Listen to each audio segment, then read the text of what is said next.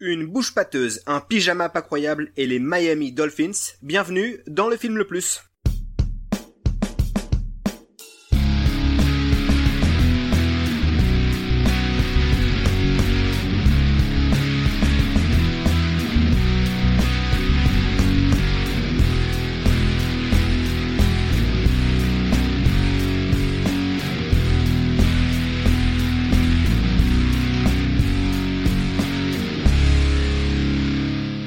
Salut à tous, bienvenue dans Le Film Le Plus, nouveau podcast cinéma qui, espérons-le, nous permettra de découvrir ou de redécouvrir certains films, qu'ils soient bons ou mauvais. Euh, moi c'est Pierrot, je suis accompagné aujourd'hui de Dumb et Dumber, aka Aurélien et Alex. Salut les gars. Salut, tu digères non? Non, non du tout, non. Je, on, on a senti un petit rototo. J'ai juste grignoté avant le podcast pour être léger. J'ai vu ta bu ta bière là. Euh, hein? Ah, c'est ça. Que dites-vous? T'as bu ta bière.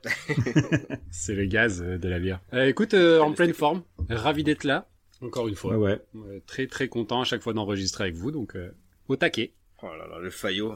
Comme à chaque fois, je vais vous demander un petit top 3. Alors les semaines suivantes, c'était plus lié au, au, cinéma ou aux séries télé. Là, cette fois-ci, vu qu'on va parler de sujets un peu plus humoristiques, je vais vous demander votre top 3 humoristes. Euh, femmes, hommes, euh, peu importe, nationalité, ce que vous voulez. Et je vais choisir euh, Blanche Gardin, Elise Moon et Eli Kaku. Pas mal. Très bien. pas mal, pas mal. Moi, je vais tricher parce que du coup, euh, je vais mettre euh, Didier Bourdon, Pascal Légitimus euh, et Bernard Campan, mais je vais les englober donc dans les inconnus. Après, je dirais Baptiste Le Caplin et Dedo. Ok. Moi, ce sera Roland McDan, Jal et Arnaud Gidouin. Voilà, je vous laisse les découvrir ou les redécouvrir aussi. Toujours le top de la qualité pour toi. Ouais. Et mais, est-ce que je vous ai jugé, moi? Alors, Voilà, c'est tout. non, Chacun je respecte. Roland McDan, ça me... enfant, ça me faisait rire d'ailleurs. Petit rappel du principe du podcast. Celui-ci est simple. Nous avons choisi un thème. Puisque nous sommes trois, chacun d'entre nous a choisi un film qui s'y rattache. Mes acolytes et moi allons ensuite débattre, confronter ces films selon différents critères, à savoir la réalisation, le scénario, le jeu d'acteur et une catégorie bonus qu'on vous dévoilera ensuite. À la fin de, l'émission, nous devrons déterminer quel est le film le plus. Et aujourd'hui, nous voulons savoir quel est le film le plus fun, Jim. Mais Pierrot, qu'est-ce qu'un film fun, Jim? Un film fun, Jim. Euh... Qu'est-ce qu'un film Fun Jim? Euh, Un film Fun Jim, c'est les films euh, comiques avec Jim Carrey, parce qu'on sait que c'est un acteur qui a deux facettes. Et là, on s'est attardé du coup sur les sur sur ces films drôles, donc qui correspondent plus du coup au, à la première partie de sa carrière. À la première partie, voire ouais, première partie de sa révélation, parce que quand tu Oui, regardes oui. sa filmo, On va dire début tôt. 90 à fin 90. Non mais je veux ça. dire que on est tous d'accord. Mr Popper, c'est les pingouins, ça vous a fait rire? Voilà, moi je me je, je pense plus que c'était plus efficace euh, des débuts 90 euh, jusqu'au début des années 2000 quoi. D'ailleurs, euh, si je peux me permettre d'intervenir dans ce podcast et de vous poser une question, quel a été votre premier souvenir de Jim Carrey, votre porte d'entrée euh, chez Jim Carrey? Moi, ça a été The Mask. C'est l'un des premiers films que j'ai vu au cinéma avec mon grand-père au Splendide de Lille. Quand à l'époque, c'était pas une salle de concert et encore un cinéma.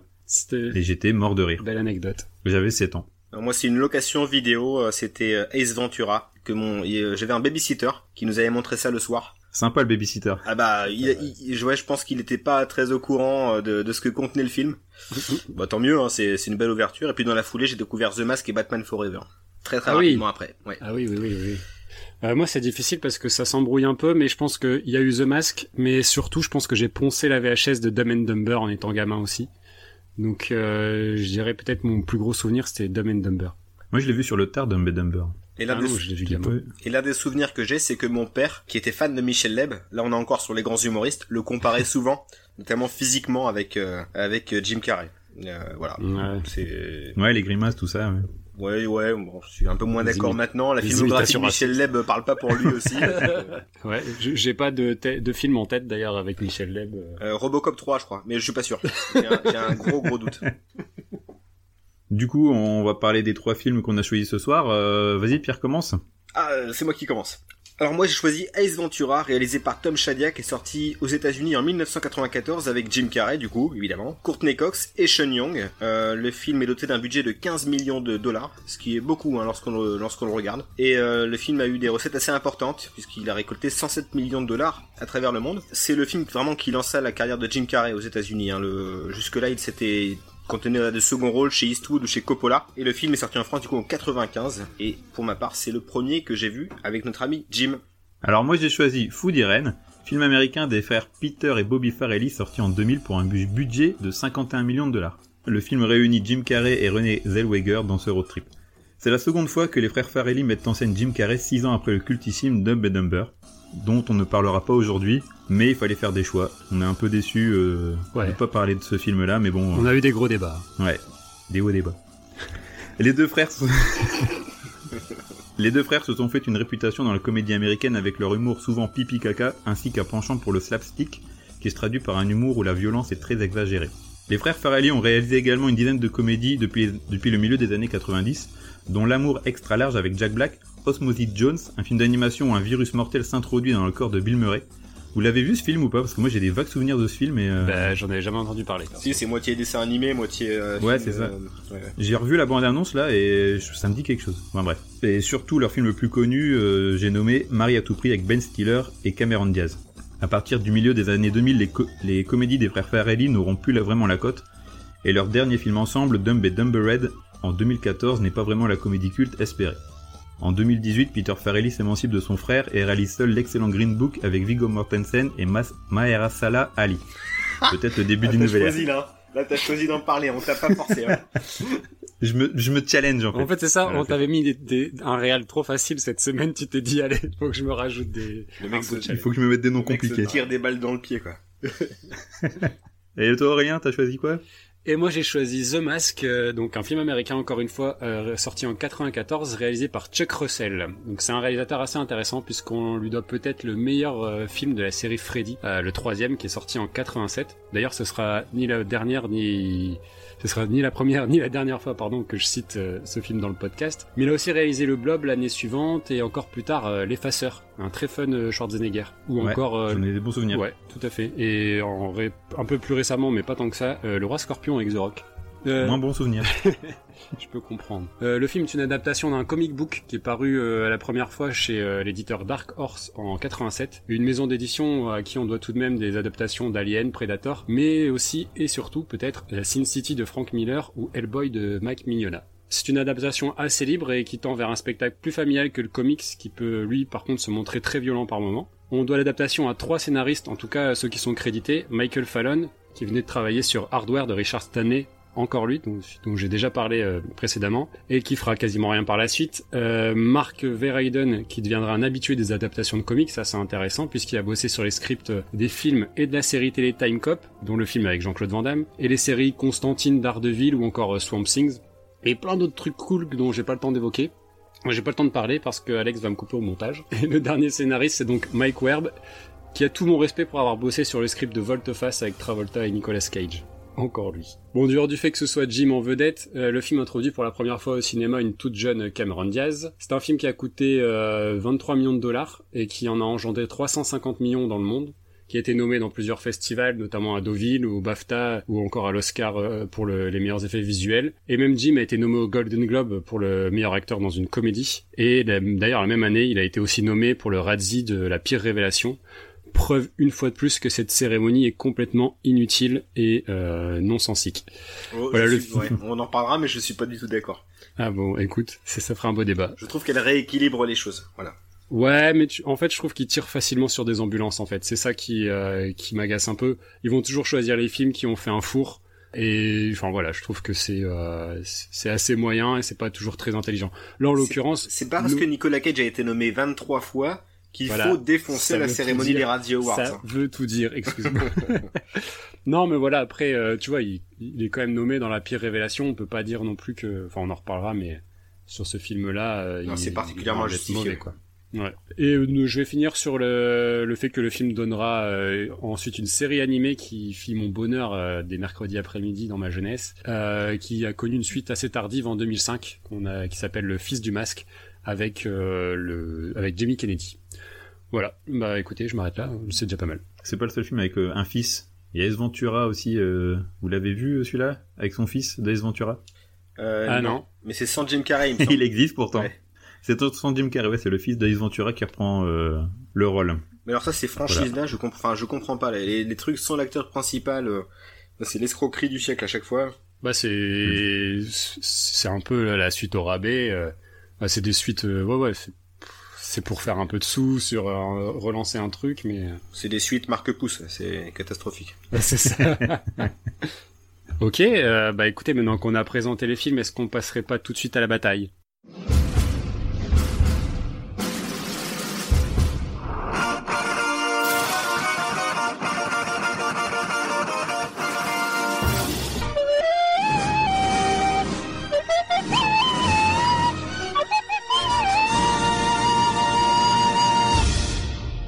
On passe du coup au scénario. Alors donc pour Ace Ventura, euh, l'intrigue, donc Ace Ventura est un détective spécialisé dans la recherche d'animaux perdus. Euh, son quotidien est bouleversé lorsque l'équipe de football US, les Dolphins de Miami, perd sa mascotte, donc le fameux dauphin flocon de neige. Donc c'est à Ace Ventura qu'on fait appel. Dès les premiers instants de l'enquête, Ace euh, trouve un indice. Il s'agit d'une pierre précieuse qui appartenait à une chevalière mémoire du Super Bowl que les Dolphins n'avaient pas gagné. Il s'attire très vite les foudres de la police et notamment du lieutenant Einhorn, voilà pour l'intrigue, l'intrigue principale du film. Est-ce que vous voulez développer, les gars? Bah t'as tout dit, quoi. Euh... C'est nul. j'ai rien, j'ai rien spoilé parce que vous allez voir qu'il y a quand même des trucs. Euh, ah, il y a des sacrés rebondissements. Ouais. c'est vrai que dans ce film, euh, le scénario, c'est vraiment la force de ce film, je trouve. Oh. faux, c'est faux. je, vous, je vous sens méga enthousiaste à l'idée d'en parler. Euh, qu'est-ce qui s'est passé Ah bah, je pense qu'on commence tout de suite par le gros morceau, quoi. On peut se faire plaisir, on peut y aller ou pas? Euh, alors, bah, bah, ah oui, qui commence? à, à, vous l'honneur à vous l'honneur parce que à mon avis là, vu le vu le ton que vous prenez, vous allez le défoncer et j'aimerais bien être derrière en, backup pour essayer de le sauver. Ok, on va faire comme ça, ouais, ça marche.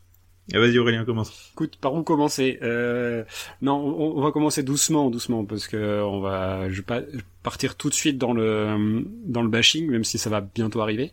Euh, Qu'est-ce que j'ai remarqué sur le scénar, c'est que ça cite énormément plein d'autres films. Alors j'imagine que c'est voulu, mais euh, il y a énormément de références euh, dès le début. Je pense à la fiancée de Frankenstein quand il dit euh, euh She's alive. C'est live. Euh, ça, ça cite Mission Impossible directement. Colombo, Les Dents de la Mer, ça copie complètement les plans. Enfin, ça, c'est sans fin. Donc il y a énormément de choses comme ça.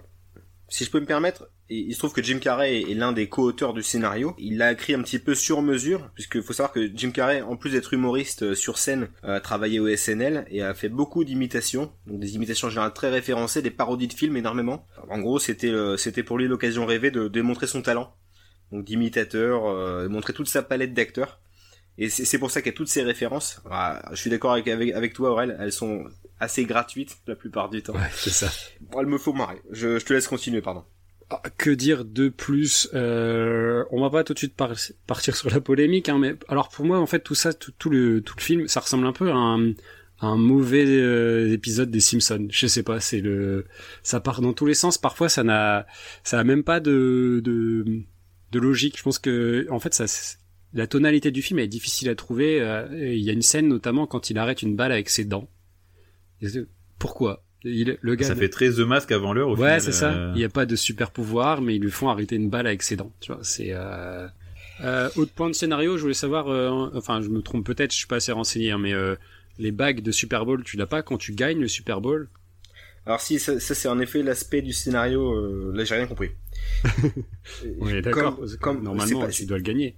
À moins que les finalistes l'aient, mais pour avoir vérifié, non, non, c'est que les gagnants qui l'obtiennent. Ah ouais, bah t'imagines, t'es finaliste, t'as perdu, t'as pas envie d'avoir une bague qui te rappelle que t'as perdu toute ta vie. Non, mais tu sais, comme les plateaux à Roland Garros, le finaliste il a un plateau tandis que le mec porte la coupe. Oui, mais son plateau, il va le foutre dans un placard, il va plus le regarder parce qu'il dira putain, j'ai perdu. Non, il va mettre les, il va mettre les KO dessus et puis basta. c'est ça, il va pas se dire, tu vois, une bague, tu vas, tu la gardes en disant j'ai gagné le Super Bowl, c'est pour montrer que tu l'as fait, quoi.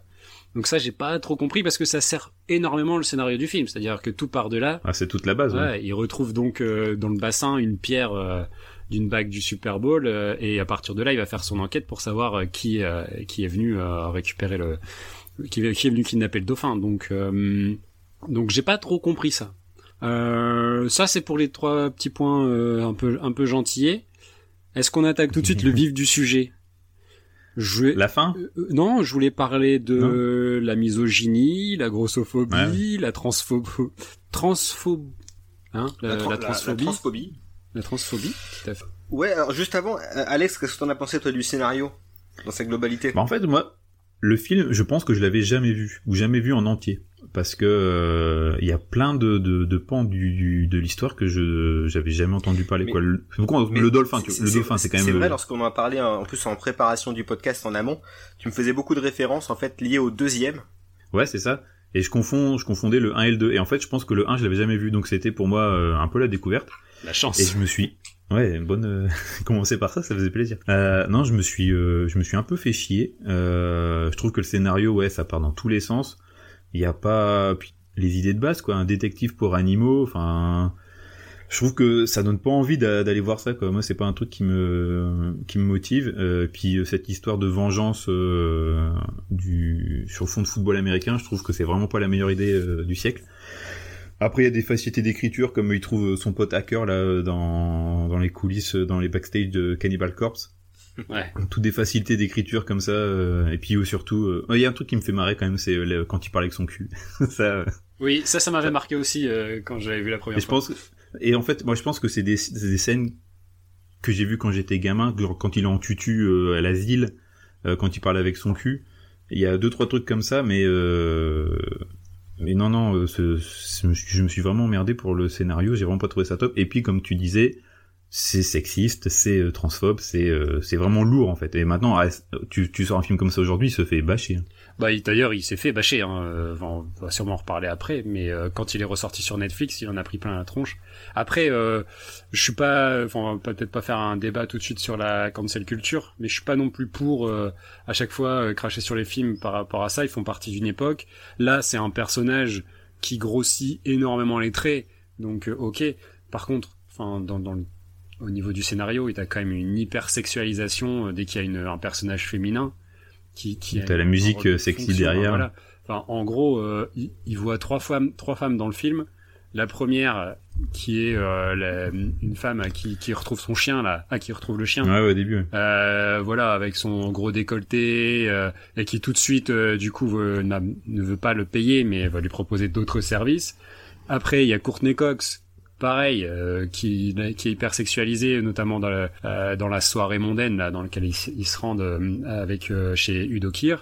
Et, et, la, et, le rôle de, de, flic qui au début, du coup, elle est moins sexualisée dans son apparence physique, mais il y a quand même la musique, est hein. présentée effectivement par la musique avec ce fameux plan. On commence ça, par les jambes. Ce sont, ce sont, les, ce sont les codes de, de, de son époque, le film. En effet, on va pas faire un débat sur la cancel culture, mais c'est intéressant parce que c'est vrai qu'en 2019, il y a eu, comme tu dis, un un gros scandale et une pétition réclamant la suppression du film, donc du catalogue Netflix, mais faut faut toujours remettre le film dans son dans son contexte. Il se trouve que le scénario là, il est uniquement fait pour faire briller Jim Carrey. C'est vrai qu'il a ni queue ni tête. Apparemment, il a une queue, hein, parce qu'il saute sur tout ce qu'il Ah ouais, non, il a, il a, il a, il a essentiellement une queue. Mais euh, non, en effet, le, scénario est pas, très plausible. C'est encore, on dirait un personnage un petit peu sorti d'une BD ou d'un ou d'un ou d'un comics, ce personnage et toutes les situations sont faites pour le faire briller et nous faire rire quoi. Et c'est vrai que très vite, au bout d'un quart d'heure, moi le scénario, je n'avais plus rien à foutre. Euh, je me suis juste laissé porter par euh, bah, le par les dingueries de Jim. Ah, tu t'es laissé porter ouais, bah, Complètement. Je endormir. Hein. Moi, j'ai subi, hein, ah ouais, ouais. personnellement. Alors, Franchement, ça a été une heure vingt la plus que... longue de, de, de, ma vie. Quoi. je vous cache pas, je vous cache pas que le dernier, enfin, les, moi, la dernière demi-heure a été assez compliqué. Parce que là, on parle plus d'un ventre mou, là. Ah sur, la fin, c'est ouh là, c'est interminable. On est d'accord. Ah, pourtant, le film fait 1h20. Tu te dis, ça va, c'est, ça passe vite. Qu'est-ce que c'était long. Moi, je, bon, je, sais pas la première fois que je vous dis que je m'endors pendant un film, mais là, pour le coup, vraiment, 1h20, c'était dur à tenir. Je me suis vraiment endormi sur la fin par moment. Euh, c'était long, c'était pénible. Et j'avais pas ce souvenir-là. Je pense que ça m'a fait marrer quand j'étais gamin un petit peu. Euh, puis j'étais aussi marqué parce qu'il y avait aussi une série animée. On a parlé de la série animée The Mask, mais il y avait aussi une série animée euh, Ace Ventura et, et je pense que ça m'a plus marqué encore que, que le film ça et du coup bah franchement c'était pénible à revoir et ça m'a vraiment déçu quoi. Alors vous évoquez Après c'était vachement à la mode euh, les, les, les, dessins animés de ce tiré de film, t'avais Godzilla, Men in Black, euh, The Mask. Il y en avait plein et je trouve qu'ils avaient quand même une bonne qualité globalement. Léo Mattei, c'est pas, sorti d'un, c'est pas sorti d'un. euh, à la base, c'était un comics Léo Ah, c'est un comics, c'est bien ça. C'est Frank Miller, il me semble. Ouais, c'est ça. que Jean-Luc Reichmann a racheté les droits. Mais on en reparlera peut-être dans un podcast. Hein, peut-être, peut-être. euh, juste, voilà, sur le scénario, donc euh, un, un, peu con-con. on, en, on est tous d'accord là-dessus. Mais voilà, enfin, pour le coup, ça, ça, ça dessert pas du tout Jim Carrey. Toutes les situations sont top, je trouve. Euh, les situations, euh, notamment la scène, tu, tu l'évoquais vaguement, euh, Aurélien, chez Udo Kier, donc le milliardaire. Je trouve que voilà, c'est une scène super bien écrite en termes de gags, avec beaucoup de références. Et ça, même si je l'ai vu jeune, là je l'ai redécouvert ce film, et ça m'a fait, ça, ça, je trouvais que c'était hyper efficace, et ça m'a encore fait, une fois de plus, beaucoup rire.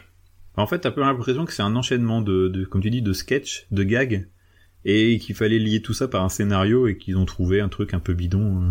Et euh, Ouais, ça fait ça. Pas, je- C'est un film à sketch. Ouais, mais mal écrit. Assez Ap- mal écrit. Non, il y a je- quelques je- vannes. Après, euh, je- on n'a pas revu pour le, le, le, le podcast, on n'a pas revu le, le 2, le Ace Ventura 2, parce que si vous trouvez vulgaire le premier Ace Ventura, mais qu'est-ce que vous allez penser du 2 Euh, Parce que là, on ajoute en plus de l'homophobie le racisme, et euh, on y va. hein. Avec des concours de crachat de mollard dans la bouche, euh, bon, il est pas très Covid, quoi. Voilà, si, vous, si, vous voulez, si vous voulez mon avis, le 2. Ouais, ça m'a On pas aura donné peut-être envie. l'occasion d'en reparler. Ouais, je suis pas sûr. Franchement, ça m'a pas donné envie. hein. Ça m'a pas. En fait, je pense que ce qui m'a achevé, on, on, on va, on va y aller sur le, le, le spoil, hein, parce que parce que on s'en fiche. Euh, c'est la fin. C'est la fin où euh, finalement on découvre que donc le joueur de foot américain euh, qui euh, à l'origine de- du rapt de, du dauphin est donc euh, maintenant euh, devenu une femme est devenu chef de la police. Le lieutenant Et- Einhorn. Tout à fait. Et tout le monde s'aperçoit en fait que euh, ils l'ont tous embrassé ou fait plus à un moment donné. Et donc quand ils découvrent que que, que c'est un transsexuel, tout le monde se lave la bouche, euh, vomit, crache partout. Il y a- y, y une scène avant qui, euh, où, où Jim Carrey se rend compte qu'il va, se rend compte qu'il Ouais. a juste embrassé donc le lieutenant Einhorn et quand il découvre que Einhorn est en fait euh, ce fameux footballeur américain, là on le voit se mettre dans sa salle de bain, brûler ses vêtements dans un baril. Enfin, ça va loin. Ouais, ouais, ouais, ouais. Après, ça m'a ça m'a fait rire parce que je me suis dit aujourd'hui, mais le, le, Non. le, le film il se fait éclater, mais un truc de fou. Bon, il Euh, voit pas le jour. Ah non non, il sort pas, il sort pas. Après, est-ce que si t'as un peu du jeu, finalement tu fais ça parce que Mais C'est ce qui c'est ce qui le rend intéressant. ouais, ouais, mais euh, mais c'est- en- c'est mais- le témoignage d'une époque. Ah, c'est le témoignage d'une époque, peut-être, mais est-ce qu'à l'époque c'était drôle? Je sais, enfin peut-être, peut-être, mais alors que je suis pas du tout euh, sur le, enfin je, je pense qu'il faut prendre conscience de certaines choses et qu'heureusement que les choses changent. Maintenant toute cette culture woke, euh, cette cancel culture, moi ça me ça me gonfle vite parce que euh, ça devient vite une chasse aux sorcières. Mais en même temps, pour le coup là, euh, je pouvais pas m'empêcher de, de, de me cacher Là, il y a couette, matière quand même à, Ah à discuter. Quoi. Ah ouais non, c'était Non, parce que tout est très forcé. Les, le, Je sais pas si on est on est conditionné par euh, par par l'époque euh, par l'époque enfin par l'époque dans laquelle on vit, mais en tout cas c'est un c'est un film que j'ai revu aux alentours des années 2000 2012 2013 et j'avais pas à l'é- à l'époque du moins j'avais pas encore ce regard là et c'est qu'à c'est qu'à la relecture pour la préparation du podcast euh, que j'ai eu en effet un sentiment de gêne sur les scènes euh, euh, les scènes euh, jugées euh, aujourd'hui transphobes. Et Ouais. ouais, je, je pense qu'on est très très conditionné par euh, cette cancel culture. Euh, mais après, en effet, là, ça nous permet d'avoir un autre regard sur le film et de comprendre qu'il y a des choses qui, qui passeraient pas. Et... En effet, ouais, c'est évident que les mœurs se changent et tant mieux. Bon, on a déjà dit pas mal de choses. Hein. Est-ce qu'on serait, Voilà. est-ce qu'on passerait mon avis, il pas- n'y en aura pas de point sur. euh... bah si, là, là, il va falloir, il va falloir déterminer là. Bah non, peut-être parler des deux autres. Ah oui, c'est vrai, c'est bien. On a dit tellement de choses Ouais. qu'ils pensent qu'on a tout On va se réduire sur les autres. Voilà. Après les autres. Alors, meurtre à Alcatraz, qu'est-ce que vous avez Vous avez bien aimé euh, Christian Slater et Ken Bacon Alors, on passe du coup auquel c'était lequel a été présenté en deuxième, c'était? C'était fou d'Irène. Fou d'Irène. Alors, on n'est pas dans l'ordre chronologique. D'habitude, on fait un ordre chronologique. Vous, vous, me, vous me perdez, les gars. Ouais, c'est un mais non, c'est ça? Euh, c'était The Mask en fait avant. Alors, euh, euh, dans l'ordre de sortie, je pense que c'est Ace Ventura, The Mask et Food C'est ça. On part maintenant du coup sur The Mask. Ok, pas de problème. Je vais donc vous parler du scénario de The Mask. Donc c'est l'histoire de Stanley Ipkiss, joué par Jim Carrey, euh, qui est un peu ce qu'on pourrait qualifier un homme un peu trop bon, trop con, qui se laisse manipuler, voire euh, complètement écrasé par les femmes qui l'entourent, euh, son patron, son, son, concierge et bien d'autres, qui un jour, euh, croyant sauver une personne de la noyade, trouve un masque ancestral qui, une fois enfilé, le transformera en un double euh, euh, loufoque euh, et fera ressortir euh, tous ses traits de personnalité enfouis en lui, mais de manière euh, très exacerbée.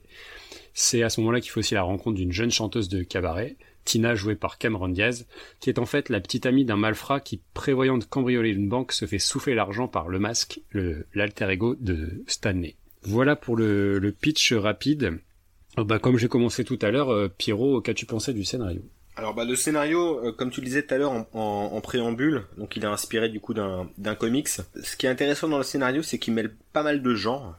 Donc à savoir le film policier, le thriller, la comédie romantique et le fantastique notamment sur, bah, sur tout le film, mais essentiellement sur la, sur la dernière partie. Euh, non, j'ai trouvé ce mélange des genres hyper bien fait, euh, même si euh, après c'est peut-être lié aussi à la réalisation. Il y a une fin un peu pénible. Le film s'étire, bah, j'ai trouvé hein, que le film Mhm. s'étirait beaucoup et le la fin du film m'a m'a pas du tout convaincu et et, et voilà voilà ce que j'en ai pensé. Sinon, euh, je dirais jusqu'au bout d'une heure de film, enfin la première heure du film, j'ai adoré Euh, l'alternance aussi en comédie musicale. J'ai oublié ce genre-là qui est Mhm. présent dans le film. Euh, mais sur la fin du film, lorsque lorsqu'en finalement il, il révèle sa, sa vraie identité auprès de Cameron Diaz, voilà, je trouve que le, le film perd de son souffle. C'est le, le petit défaut du film. Alors par contre, par rapport à Ace Ventura, évidemment rien à voir. hein. C'est quand même c'est quand même bien mieux écrit. Et, les dialogues sont, sont hyper intéressants. Il y a des phrases cultes, contrairement à Ace Ouais. Ventura. Euh, Qu'est-ce que vous retenez comme phrase culte d'Ace Ventura Euh, Pas grand chose. Là pour le coup, c'en Euh, est, truffé. Au sodomio. Ah, Osodomio, oui, oui, oui. Aussi, je l'ai noté, c'était pas mal. Euh, mais Ouais, j'ai rien qui me vient en tête, moi. Osodomio, ça t'a pas marqué, toi? Non, pas du tout. Devais faire autre chose à ce moment-là. Ça, c'est- C'est quand il parle avec son cul. Pourtant, c'est pile Ah, ton humour. oui. C'est les, les blagues, euh, les blagues à l'arrache comme ça, c'est bien ça. Non, voilà, voilà pour le scénario. Moi, ça, m'a beaucoup plu aussi de le revoir. Mais, euh, mais voilà, la fin un peu pénible. Moi, j'ai bien aimé. Je l'ai, donc je l'ai dit, je l'ai vu quand j'étais gamin. J'ai dû le revoir dans les années euh, ouais 2000. Et là, je l'ai revu pour le, le podcast et tout ça. Euh, et ben, avec un œil adulte, je l'ai trouvé bien, mais je sais pas, je me suis un, un petit peu fait chier par On moment. parle bien du scénario. Hein. Ouais, ouais, ouais, ouais. Ouais, pourquoi dire d'autre euh... Ouais, je trouve qu'en fait, euh, je l'ai vu avec mon fils, et mon fils voulait voir The Mask, et au final, on voit pas tant que ça. Sauf à la fin, où vraiment, là, ça explose et tout ça. Ouais, non, je sais pas, il y a... En termes de scénario, je sais pas trop quoi dire, à part que, si, c'est un gros hommage à Tex Avery et tout ça, bon là, t'as des références, t'en as aussi à foison. Au Looney Euh, Looney Tunes et tout ça. Bah, déjà, la, la piole de Dave Kiss, euh, elle est remplie de cartoons. Hein. T'as le, le coussin euh, diable de Tasmanie, sa, sa lampe, c'est un loup, le loup de Tex Avery. Il, il mate que des Tex Avery. Il a des cassettes. euh, Et il mate que des Tex Avery, Ouais, voilà. bah, c'est pour Donc, ça euh, que le personnage de The Mask est aussi euh, euh, réf- Déjanté fait autant de que- référence au, à l'univers des, des Looney Tunes et de Tex Avery avec euh, Hmm. avec le- le- la tête de loup euh, qui siffle, enfin le, tout le côté euh, grotesque de, et des gags euh, de, de cartoon. donc. Et puis aussi le personnage de Cameron Diaz qui est écrit comme, euh, je sais pas, Jessica Rabbit ou Tout à euh, fait. une Betty Boop. Ah oui, bah carrément. ça. Exactement. Euh, bah, tout, tout l'univers, en tout cas dans le dans la vie parallèle de Stanley Ipkiss, euh, nous fait replonger du coup dans le dans l'univers de Tex Avery. Ouais. Après, dans le scénario, je trouve que l'histoire des méchants, parce qu'on peut en parler un peu là, c'est déjà quand j'étais gamin, elle me, me passionnait pas, et là, pareil, on l'a en revue, bon, ben, c'est juste du remplissage, parce qu'il faut trouver une histoire autour de, de The Mask et tout ça. Après, je sais pas ce qu'ils auraient pu faire d'autre, c'est peut-être un peu ce qu'il y avait dans le comics de base, euh, cette histoire avec les méchants, je sais pas, j'ai jamais lu le comics, mais Euh, euh, peut-être que... alors, le méchant n'existe pas dans le comics. Non Non, le méchant qu'on voit dans le film n'existe pas dans le comics. Après, euh, il y a pas mal d'histoires euh, différentes hein, au fil du comics que j'ai. Alors, je peux pas vous dire que je suis un expert. Hein, je me suis un peu renseigné, mais euh, tout dépend du personnage euh, qui prend aussi le masque. Donc, euh, mais c'est comme je disais, c'est il y a qu'à voir les couvertures des comics. Hein, c'est on va sur quelque chose de bien plus violent que dans le film. Donc, il y a un parti pris de vouloir faire un film sur le côté insister sur le côté cartoonesque je pense qu'il se dit bah voilà on adapte un- une bande dessinée on va on va y aller quoi on va y aller sur le côté cartoon euh, et, euh, et ça je trouve ça intéressant parce que même sur le sur les, les personnages ils sont tous euh, très euh, archétypaux hein. c'est euh, le héros complètement bené euh, Cameron Diaz qui Ah, la joue- princesse en détresse. voilà, la, la femme fatale en rouge, euh, les garagistes escrocs, le concierge mégère, machin.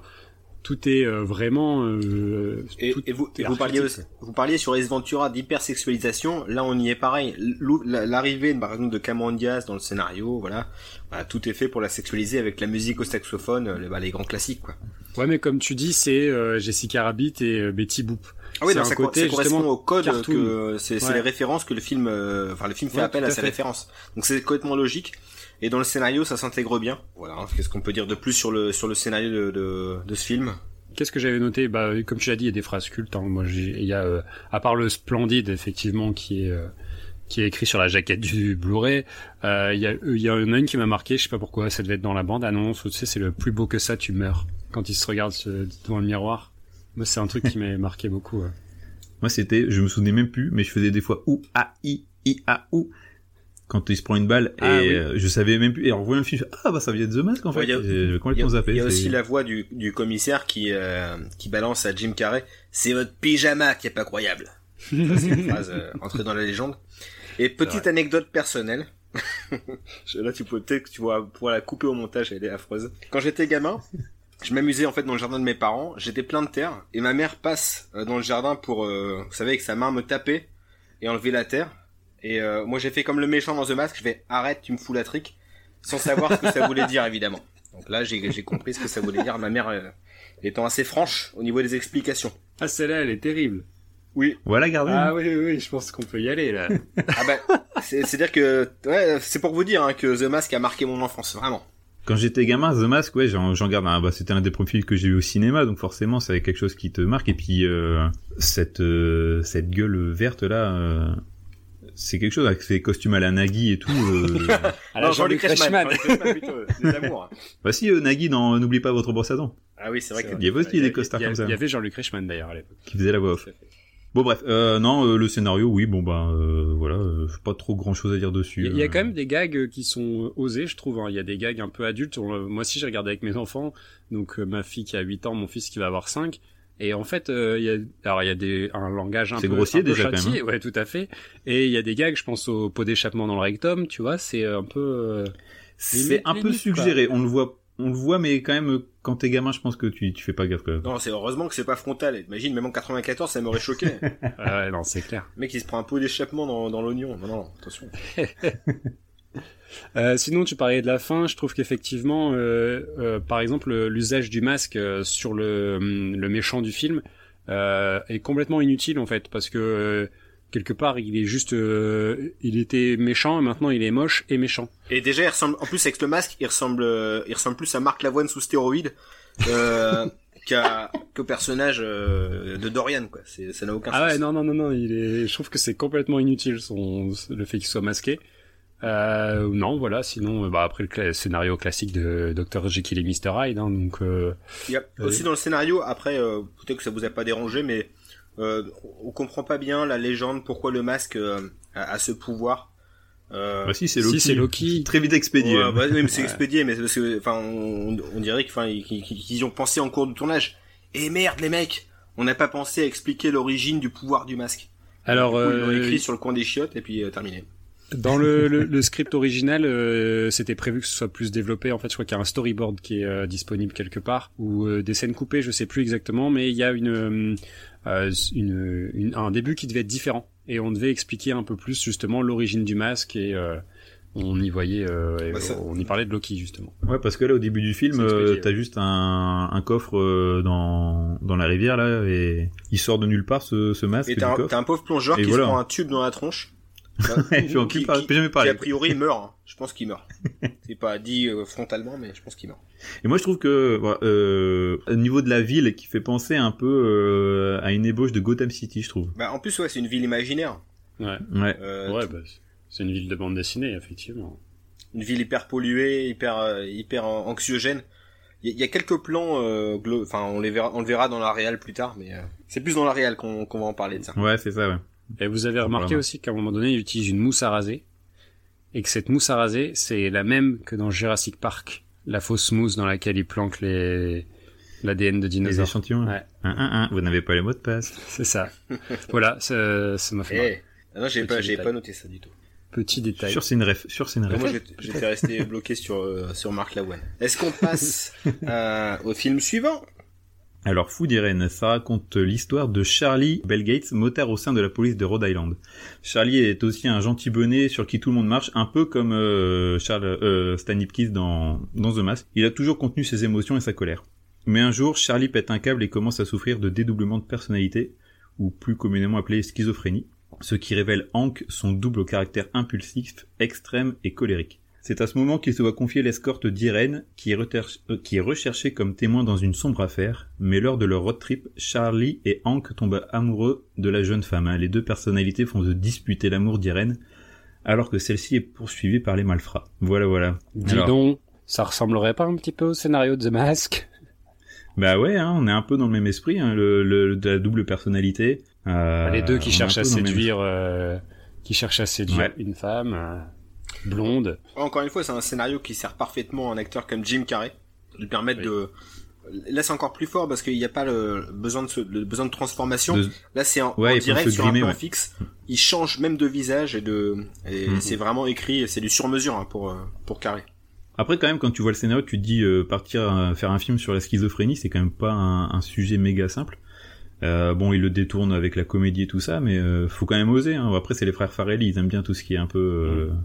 Tendancieux. C'est vrai que dans le scénario, toute la le côté, enfin la, gravité de cette maladie est complètement évacuée. Bon, tant mieux, hein, parce que voilà, en effet, c'est une comédie, on va pas. Il suffit de prendre des cachets, quoi.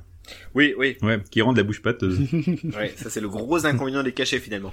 Mais euh, non, sinon on revient euh, sur le scénar avec l'histoire n'empêche de, de Charlie qui est quand même horrible. Le mec il a une, une femme et tout ça. Bah, il se fait faire cocu par un, un black C'est la partie la, plus, la, plus, réussie du scénario. Finalement, c'est la première partie du film, la présentation de l'histoire de bah, de sa vie. Euh, c'est euh, c'est magique. L'introduction elle est incroyable. Je sais pas ce que vous en avez pensé, mais je trouve qu'elle est super bien écrite. elle est malaisante. Bien sûr. Elle est malaisante, ça fait ouais un peu comme euh, un épisode de The Office quoi. Tu te dis mais qu'est-ce qui lui arrive à ce mec-là? Bah, Peut-être explique-nous un peu ce qui se passe pour que ceux qui n'ont pas vu puissent comprendre. Bah comme je disais, euh, c'est euh, donc Charlie qui qui revient de du mariage de avec sa femme. Et puis arrive une péripétie avec le, chauffeur de la limousine qui est un noir de petite taille. il y a la bague, hein De petite taille. Atteint de, nanisme.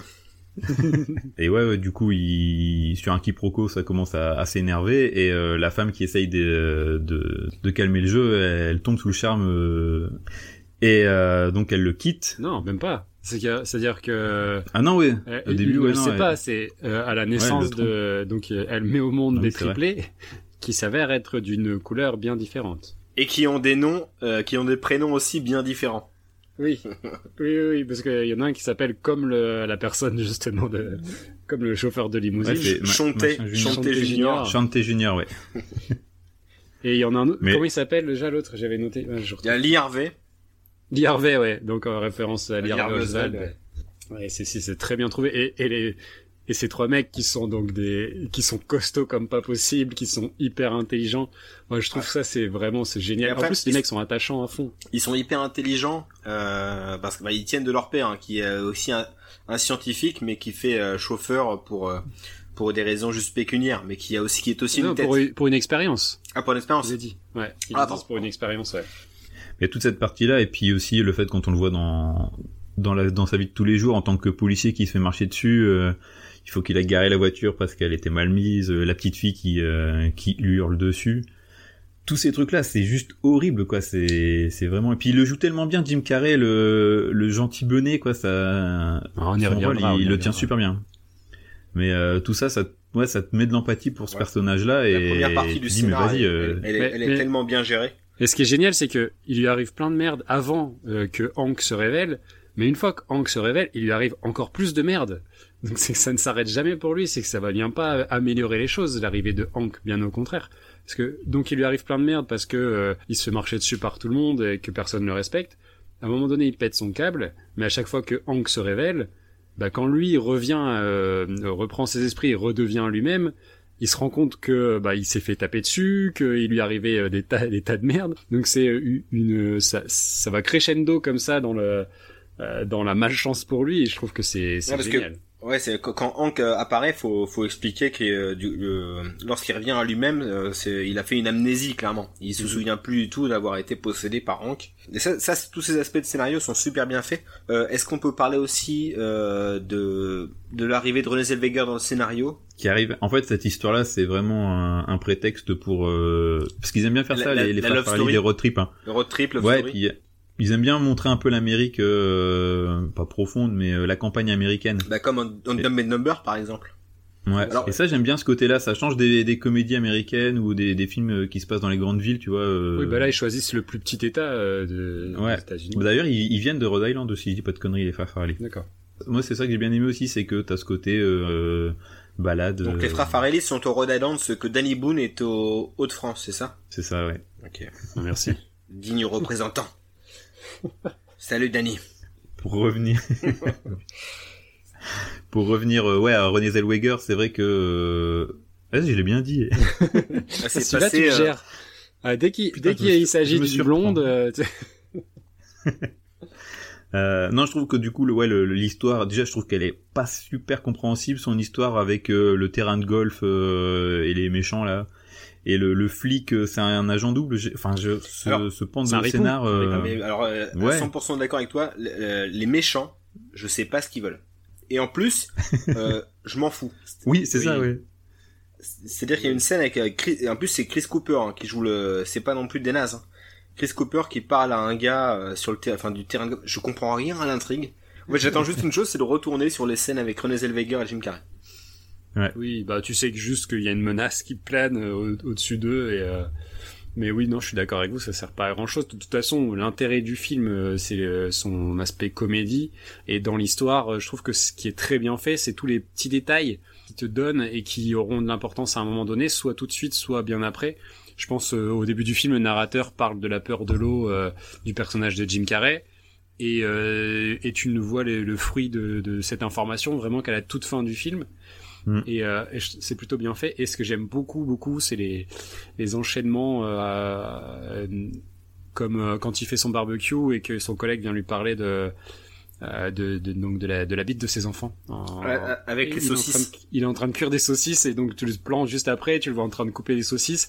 Et il refait la même chose quand il devient Hank pour la première fois, qui va chier sur la pelouse de son voisin. Et là, ils enchaînent avec, la, glace, genre la glace à l'italienne.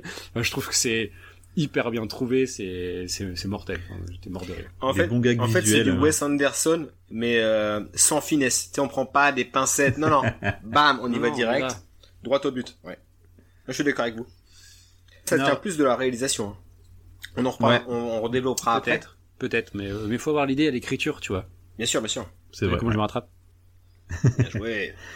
Euh, non, après, moi, j'ai bien aimé c'est bah, le personnage secondaire de, de l'albinos. Ah, le coton-tige. Qui, ouais, le coton-tige géant, euh, Blanche-Neige. Alors, d'ailleurs, j'ai lu sa filmo. Il a fait que ce film-là. Et je crois maintenant qu'il est professeur dans une université.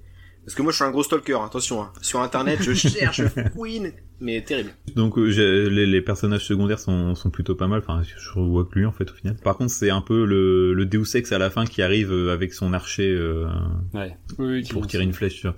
Je trouve que ça c'était un peu une facilité aussi. Euh... Non mais non parce que on n'est pas là pour ça. Hein. Ouais, mais ce qui est, ce qui est drôle justement, c'est que à un moment donné, tu crois que vraiment que c'est un psychopathe et que à la fin en fait tu te rends compte que pas du tout il a juste fait ça parce que lui avait peur de Jim du personnage de Jim Carrey et donc du coup avait inventé son histoire où il a fait croire qu'il avait tué toute sa famille etc et tu le prends vraiment pour un personnage inquiétant tellement il est euh... ça c'est bien fait parce que tu y crois vraiment moi j'ai cru jusqu'à la fin du film ah oui oui c'est ça exactement et du coup euh, il revient à la fin comme ça justement où c'est lui euh, qui qui qui vient le sauver je trouve que c'est c'est vraiment bien fait euh. l'écriture des gags elle est c'est une vraie réussite ils vont loin. Euh, y a, moi, j'ai noté plusieurs euh, gags vraiment qui m'ont bien fait rire. C'est aussi la, les lunettes justement du coton-tige géant avec ce, cette loupe sur euh, un des deux verres qui permet de voir euh, sur les hublots des avions. Enfin, j'ai trouvé, c'est con comme truc, mais j'étais vraiment mort de rire.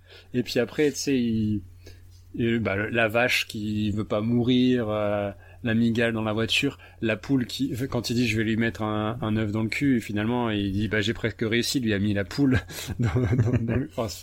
ouais, vraiment, je trouve qu'au niveau de, des vannes, c'est ça y va. C'est grossier, mais ça marche. en fait, c'est ça, les Farelli, ils arrivent à faire de, de l'humour gras, mais qui soit pas, euh, tu vois, même encore tu le regardes maintenant, ça passe. Ouais, ouais. Alors que tu pourrais avoir d'autres films avec un humour un peu lourdingue et tout ça, que tu te dirais, oh, euh, les gars, là, vous, vous, craquez un peu, tu vois. Même pareil, se foutre de la gueule d'un albinos et tout ça, euh... Ouais, ouais, mais c'est Là, je trouve que ça passe bien, euh, quoi. Il y a toujours un, un fond de, de, de gentillesse. D'humanité. Il y a, y a de l'humanité dans le traitement de, des personnages, je suis d'accord, parce que finalement, il rigole du coton-tige géant, mais le personnage de René Zellweger lui dit, euh, bah, tu te rends compte de ce que t'as fait, il va s'excuser, et puis finalement ils deviennent ils deviennent potes. Et puis il le dit que euh, tout le monde l'appelle Blanche Neige. Euh. Ouais, puis c'est lui qui se fait appeler Blanche Neige. Ouais, et ça c'est un truc courant chez les Farelli, hein, de, de mettre en avant des gens euh, qui sont souvent au banc de la société, hein, que ce soit les personnages principaux de Dumb and Number euh, mm. ou par exemple le personnage du nain du début du film qui fait, mm. enfin, qui, qui fait de Jim Carrey un, le grand cocu de l'histoire. Euh, Vous n'êtes pas trop dans l'amour extra large euh, sur la grossophobie et tout ça. Oui, non, mais c'est pareil. Ils arrivent toujours les, les, gens qui ont voilà, qui, qui à s'en sortir avec ça. Et, il fait tenir tout ça sur presque deux heures quoi pour une comédie.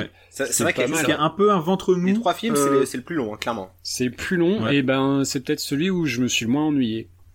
Moi, je me suis un petit peu ennuyé, c'est le passage quand ils, ils sont séparés euh, et que Renée Zellweger, elle, elle, se fait poursuivre par le, ben, avant la fin en fait. Ça commence, ils sont tous les deux dans, dans la gare et puis euh, il essaye de dire qu'il l'aime, euh, Charlie. Ouais. Tout ce passage-là, là, je me, c'était un petit peu long, mais bon, on arrive vers la fin du film. Ouais, ouais, ouais mais sinon, non, ouais, globalement, ça, ça passe bien.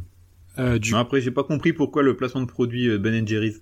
Ah. Il y a un moment. Bah, juste, ils sont dans une. Juste besoin d'oseille, Alex. rien de plus normal. Ouais, mais c'est très mal amené. Enfin, je, je ça, ça, sort de nulle part. C'est vraiment, on avait besoin de thunes, il nous fallait. Euh, je me rappelle plus. Un produit. Je l'ai vu il y a trois jours là, mais je me rappelle plus. ça m'a vraiment pas marqué. Peut-être que t'as alterné avec un épisode de Léo Mattei, ce que j'ai fait aussi d'ailleurs. Il n'y a pas de honte, Aurélien. il reviendra souvent lui. Mhm. Mais d'ailleurs, ce sera peut-être dans les recos, peut-être. bon les gars, je crois qu'on a tout dit sur le... les scénarios des trois films. Maintenant, faut trancher. Vu notre enthousiasme sur Foodiren, je pense que je vais mettre un petit billet là sur Foodiren. Ah bah, je te confirme, j'en mets, j'en mets un gros aussi. Ouais. Sur le scénario de tu mets, tu, toi, tu préfères le scénario de Foodiren euh, Moi, ce sera plus The Mask. Euh, pour l'originalité, moi à la base, je savais pas que c'était, c'était un comics.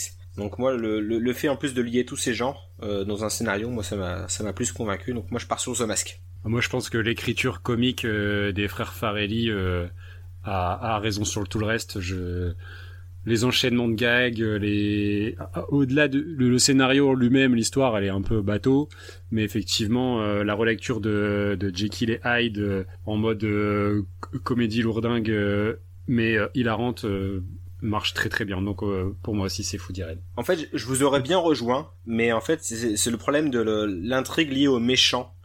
Parce que chez pour The Mask, c'est mieux pour toi. Bah euh, oui, on, on, les présente et euh, leurs objectifs sont plus clairs. En gros, ils veulent euh, ils veulent dominer la ville, ils, veulent, ils, veulent, des sous, ils veulent, dominer la ville, bref. Alors que les ceux, de Foudiren, c'est illisible, on comprend rien. Donc bah, il y a un truc de golf, une histoire de golf. une mafia, ils blanchissent de l'argent et ils, impliquent les flics. et bon, elle, elle sait des choses parce qu'elle a bossé avec eux et il faut pas que ça se sache. Mais, en même temps, j'avoue, on s'en fout pour le coup. Non, je respecte votre. Ah, tu vois, voilà, donc, euh, victoire du coup pour on a vu trois. Attends, attends, attends on, a vu quand même trois comédies et euh, scénario aussi d'une comédie, c'est de faire rire. Et euh, moi, sur lequel je me suis plus marré, c'est quand même Foudiren. Je suis plutôt même si ah je crois que c'est le film en plus. Je suis d'accord, mais moi j'ai juste le que scénario. j'ai plus revu des trois. La, la, la, juste la, narration. Moi, en effet, euh, des trois, des trois films, bah, on le verra, on le verra ensuite, mais a priori, c'est aussi sur Foudiren que j'ai plus eu de, de barre de Je le connais par cœur parce que je l'ai vu pas mal de fois, mais à chaque fois, il me fait autant marrer, quoi. Et moi, je mets un, un point pour Foudiren. Pareil. Ok, bah 2 à 1 du coup pour Foudiren. Euh, 0 point pour Ace Ventura, pourquoi? Parce qu'on a été clair. Ok, bon bah. Notre introduction était assez, assez limpide. Tant pis pour Ace. On passe maintenant à la réalisation. Alors du coup, on passe à la réalisation de Ace Ventura. La quoi euh, Ouais, bah, oui, t'as as raison de dire la quoi, Aurel, hein, parce que la réelle, euh, enfin, le gars est pas là. Hein. Le mec est pas concerné du tout par ce qu'il fait. Enfin, c'est juste. Euh, il a allumé la caméra et puis il s'est barré. Mais oui, enfin, ouais, il allume la caméra. Si, les scènes de course poursuite, même ça, elles sont hyper cutées.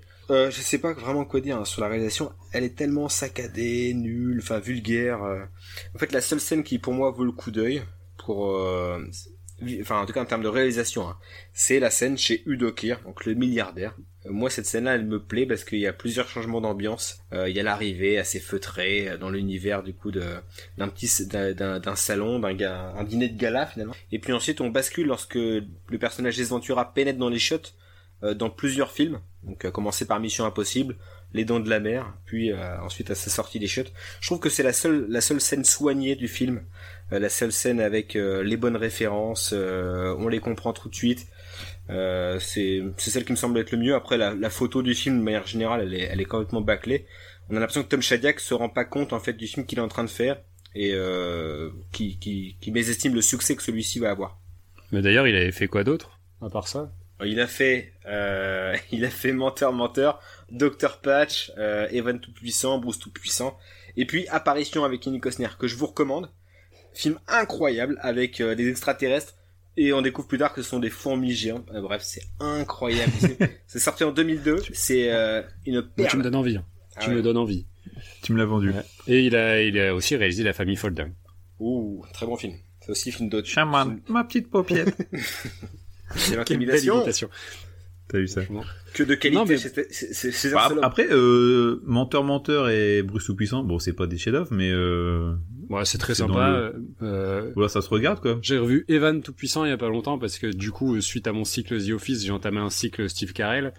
Et du coup, je suis tombé sur Evan Tout-Puissant que j'ai regardé et euh, J'ai jamais trouvé ça vu, je sympa. Sympa, mais euh, jusqu'à un certain point. Mais, euh, mais non, du coup, euh, tu te dis, bon, voilà, le réalisateur de comédie, mais des comédies qui fonctionnent plutôt bien, qui ont un certain culte. Là, Ace Ventura a un culte, mais, euh, mais franchement, il n'y a pas grand chose à sauver dans, dans le film, quoi.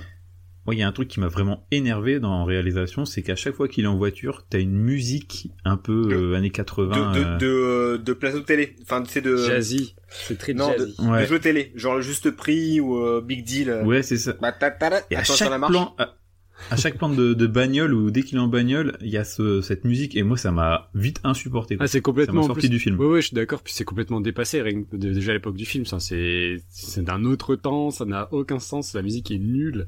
Par contre, il y a une, la, la scène un peu iconique euh, quand il est en voiture, quand il sort sa tête par la vitre euh, parce que son, son pare-brise est cassé euh, suite, à, suite à un règlement de compte au début du film là. Euh, ça, ça Mm. c'est un peu le truc euh, qui, qui reprenait beaucoup dans le dans le dans l'animé, dans le dessin animé où il roulait tout le temps en Oui, voiture, il passait tout le temps sa tête par la fenêtre. euh, je trouvais ça ça ça ça m'a fait rire. Mais euh, sinon, ouais, t'as pas, euh, t'as des, Ah, si si. t'as quelques plans iconiques. euh, Vas-y. Il y a une scène, euh, c'est toute la partie où il fait sa recherche de, de bagues, où là du coup c'est rythmé. Du coup ce passage-là, euh, c'était plutôt intéressant, où là euh, c'est un enchaînement de gags aussi. D'ailleurs à un moment il est euh, Jim Carrey est, des- est grimé en Pierrot, je sais pas si vous avez Oui, remarqué. avec une, oui, alors faut savoir que moi Quand je il- suis barbu, avec, euh, et assez frêle. Et donc en effet, euh, il y a Jim Carrey qui fait un bras de euh, fer avec l'un de des fer, membres des Dolphins. C'est Pierrot. oui. ben, Col- Colin m'a dit la même chose. Parce que je l'ai. pas de la merde je- dans je les l'ai fait yeux. subir tous les, les trois films. Bam! Bah, il faut. Pas le choix. Ouais, Euh, Donc euh, non, ce passage-là de, de tous ces enchaînements euh, ouais ça c'est bien fait ça. Franchement, de franchement, recherche, ça ça va, ça passe. non, c'est le- l'enquête quand il euh, le, le gag avec la porte vitrée euh, qui est devenu un, un, un célèbre gif euh, sur internet euh, quand il ouvre et qu'il ferme la porte vitrée. Ça c'est c'est un peu iconique aussi. Mais euh, mais voilà, ouais non, sinon, euh, enfin je l'ai dit tout à l'heure, j'ai trouvé le temps long, mais mais long. J'ai, alors j'étais un peu fatigué peut-être, mais euh, franchement c'était c'était assez pénible à voir et la réalisation apporte rien pour te sortir vraiment du truc. Euh, on l'a dit, euh, c'est un peu outrancier dans sa manière de. alors, à chaque fois qu'il filme une femme, euh, la musique, euh, les plans. Et Le plan quand il fait l'amour à, à Courtney Cox devant tous les animaux aussi. Ouais. Avec le lit contre le mur. Bam, bam, Ouais. bam. Ouais. J'ai trouvé ça juste gênant. Alors que je suis sûr que si les frères Farelli ils auraient fait un truc comme ça, bon déjà t'as t'as la scène euh, dans, dans Food Irene où euh, c'est moins malaisant, Avec tu vois. le ouais, mais on en parlera Là- après. Mais ouais. Ouais. on en parlera après. Mais là dans dans euh, dans Ace Ventura, ouais t'es mal à l'aise devant cette scène. Ouais, Je sais pas, c'est lourd, c'est lourd, il y a pas de finesse. tout est lourd. Tout est hyper lourd, hyper appuyé et euh, qui n'a pas la finesse euh, d'un d'un Farelli, c'est Hmm. c'est certain. Donc euh, ouais non, c'est compliqué. On passe à la réelle euh, De masque. de Mask. Eh bien, écoute, que dire, euh, que dire, que dire. Je reprends mes notes parce que j'ai pas eu le temps de tout écrire sur le PC et du coup, je dois prendre mon cahier. Si ça fait du bruit, je suis désolé, euh, Alex. On a parlé du scénario et des gags cartoonesques. Ben, la réelle, je trouve qu'elle est vraiment euh, au service du cartoon. Il y a des, les plans sont euh, sont des plans de de, de dessin animé. euh, c'est euh, des effets spéciaux qui peuvent paraître un petit peu datés pour certains. L'utilisation des des des CGI, enfin des, des effets numériques. morphing. Ouais, voilà, ça peut, ça a pris. Moi je trouve au contraire vieux. que ça ça a pas ça a son charme en fait. Je trouve que c'est ça a un peu vieilli forcément, Mhm. mais ça ça a un charme assez cartoonesque. Tu vois quand il est euh, quand il, il court dans tous les sens et qu'il fait une sorte de, de tornade avec euh, ses ses jambes. Mhm. Bah c'est une référence du coup à Taz et tout ça, mais euh, ça m'a pas choqué en, en termes d'effets spéciaux. Je me suis pas dit oh là ouais il date des années 90 Non, et en euh, fait, c'est lié, au, tous, hein. lié au parti pris du film. Le... C'est ça ouais. Tout du s'explique coup par le parti pris du film. Ils peuvent être dégueux, les effets spéciaux, et ça marche, en fait, vu, vu ça. Enfin, vu Ouais, ce- ouais. cet angle-là. Mais je trouve que le, il y a un bon rythme quand même, même s'il y a un petit, une petite partie un peu, euh, un peu plus molle, mais euh, l'enchaînement est plutôt bien, bien réalisé. On, en fait, le sujet est tellement un peu euh, barré, justement, ça ressemble pas à grand chose d'autre. Et, et c'est très coloré, c'est, bah, rien que le masque, hein, le côté vert avec son costume jaune, etc. C'est, c'est, tu retrouves pas ça forcément ailleurs.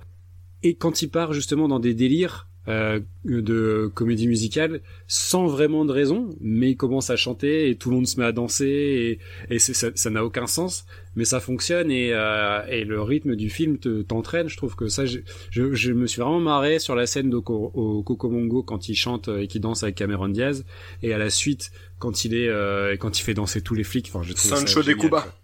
Exact j'ai trouvé ça mortel. Enfin, euh, c'est déjà c'est culte et puis euh, ça marche encore aujourd'hui. Enfin, je sais pas ce que vous en avez pensé. Ouais, quand il danse au Coco Bongo avec Cameron Diaz, tu vois quand même que c'est des doublures, hein, tu vois. Euh. Ah oui, oui, ah, ça danse très bien. Hein. Ça danse très bien. Ouais. Tu vois que c'est pas Cameron Diaz. Non, non. D'ailleurs, il y a un épisode de Fort Accord sur Allociné où on peut voir frontalement la doublure de Cameron Diaz. Enfin, les décors sont pas mal le studio aussi. Non, ouais. Bah c'est moi c'est ce que j'ai noté ouais. Je trouve qu'on voit que c'est en studio quand t'as t'as quelques t'as le coco bongo pardon t'as le coco bongo t'as euh, l'appart t'as euh, la ruelle et c'est tout quoi. Tu vois c'est toujours ces trois plans ces trois euh, scènes là qui sont filmées. Faut dire après il y a les plans d'ensemble qui montrent une ville donc imaginaire. Alors je sais plus mm. excusez-moi je sais plus le nom de la ville qui est mentionné dans le film mais en effet en fait c'est des décors de studio c'est une ville basique donc une grande ville qui peut ressembler à New York comme à Chicago mm. peu importe en fait dans le film. C'est c'est vraiment un monde fictionnel c'est ça aussi qui permet de plonger, enfin de, de rendre crédible entre guillemets l'intrigue quoi. Moi je trouve que tout ce qui sort en fait de, de l'univers cartoonesque est, est, assez plat. Et en fait on a lorsque le film retombe du coup dans ce dans, dans, dans cet aspect un petit peu plat, on n'a qu'une hâte, c'est de retrouver du coup le face B de, Jim Carrey dans le film. Euh, notamment les scènes avec la journaliste. Elles sont d'un ennui. Je sais pas ce que vous en avez pensé la, la, rousse là qui lui euh, Qui, qui, le trahit. Ouais, je me souvenais plus. Du... Ouais, je me souvenais plus de, de ce twist. Euh... Ouais, là, le twist. pas marqué. Ça c'est pas Shyamalan. hein Comment tu dis toi, Alex? Euh... Shyamalan. c'est ça. Pardon. Mais non, sinon, les, les, scènes, les scènes, de, les scènes de transformation, les scènes de, les scènes de comédie Même les scènes... elles sont, elles sont, elles sont super, superbement réussies. La scène dans le parc de drague un petit peu lourde où il, où il se transforme un petit peu en, mon charmeur français de carte postale. Enfin, c'est franchement c'est bien foutu ça. Oui, alors d'ailleurs, parce que moi j'ai regardé avec les enfants, donc j'ai regardé en VF. Tu l'as regardé en VO, toi, Pierrot? Euh, Pour la première fois, je le voyais en VO. Je l'ai toujours vu en VF, donc j'ai plus de souvenirs des répliques en VF qu'en VO. Et euh, bah, dis-moi ton avis, parce que en VF, il me c'est bien plus lourd. Bah ouais, parce qu'en fait là, euh, sur cette scène-là, il joue pas un français, il joue un italien du coup. Ouais, c'est souvent, c'est souvent ce qui est fait dans les films. Ouais. C'est grimé comme un français, comme un cliché de français quoi. Ouais, c'est parce que en France, c'est toujours comme ça d'ailleurs. Euh, lorsqu'un mec fait le, le, charmeur euh, français dans une autre langue, on va le transformer en italien en VF. C'est la seule façon de rattraper les. On remplace un cliché par un autre, quoi. Du coup, on a tout dit hein, sur la réalisation euh, de The Mask. On passe au suivant. Allez, Food Irene. Food Irene. On change de page. Alors, Food Irene, qu'est-ce que vous avez pensé de la réalisation? Bon, bah, c'est quand même somme toute classique aussi. Il hein. n'y a pas de, de, folie, à part pour les gags qui sont visuels. Ah, alors, je... pas l'air du ah, même avis. du tout. Ah enfin, en tout cas, pour tout, enfin, pour. Euh... La manière de filmer et de montrer les choses, il y a rien de. Ah si, justement, moi je trouve qu'il y a tout un univers visuel qui peut même rappeler. Alors attention, dans une certaine mesure, euh, Wes Anderson. En, fait, j'étais sûr que tu dirais ça. T'étais sûr Ah oui. Mais si, en fait, la production, notamment avec tous les personnages uniform... enfin uniformisés, notamment la police avec euh, la coupe au brosse à la Kurt Russell, ils ont tous la même gueule. Euh, le pavillon, le pavillon bord de l'eau. La voix off qui vient enrober tout ça. Non, si, il y, a une prise de partie qui est forte et euh, il y a un, un, univers visuel qui est, qui est, qui est fort aussi. C'est un film qui ressemble à aucun autre, enfin, qui ressemble à aucun autre film. Sinon, on a un, film des frères Farelli. C'est, c'est pas vraiment. Bah, c'est ça, c'est que tu sens.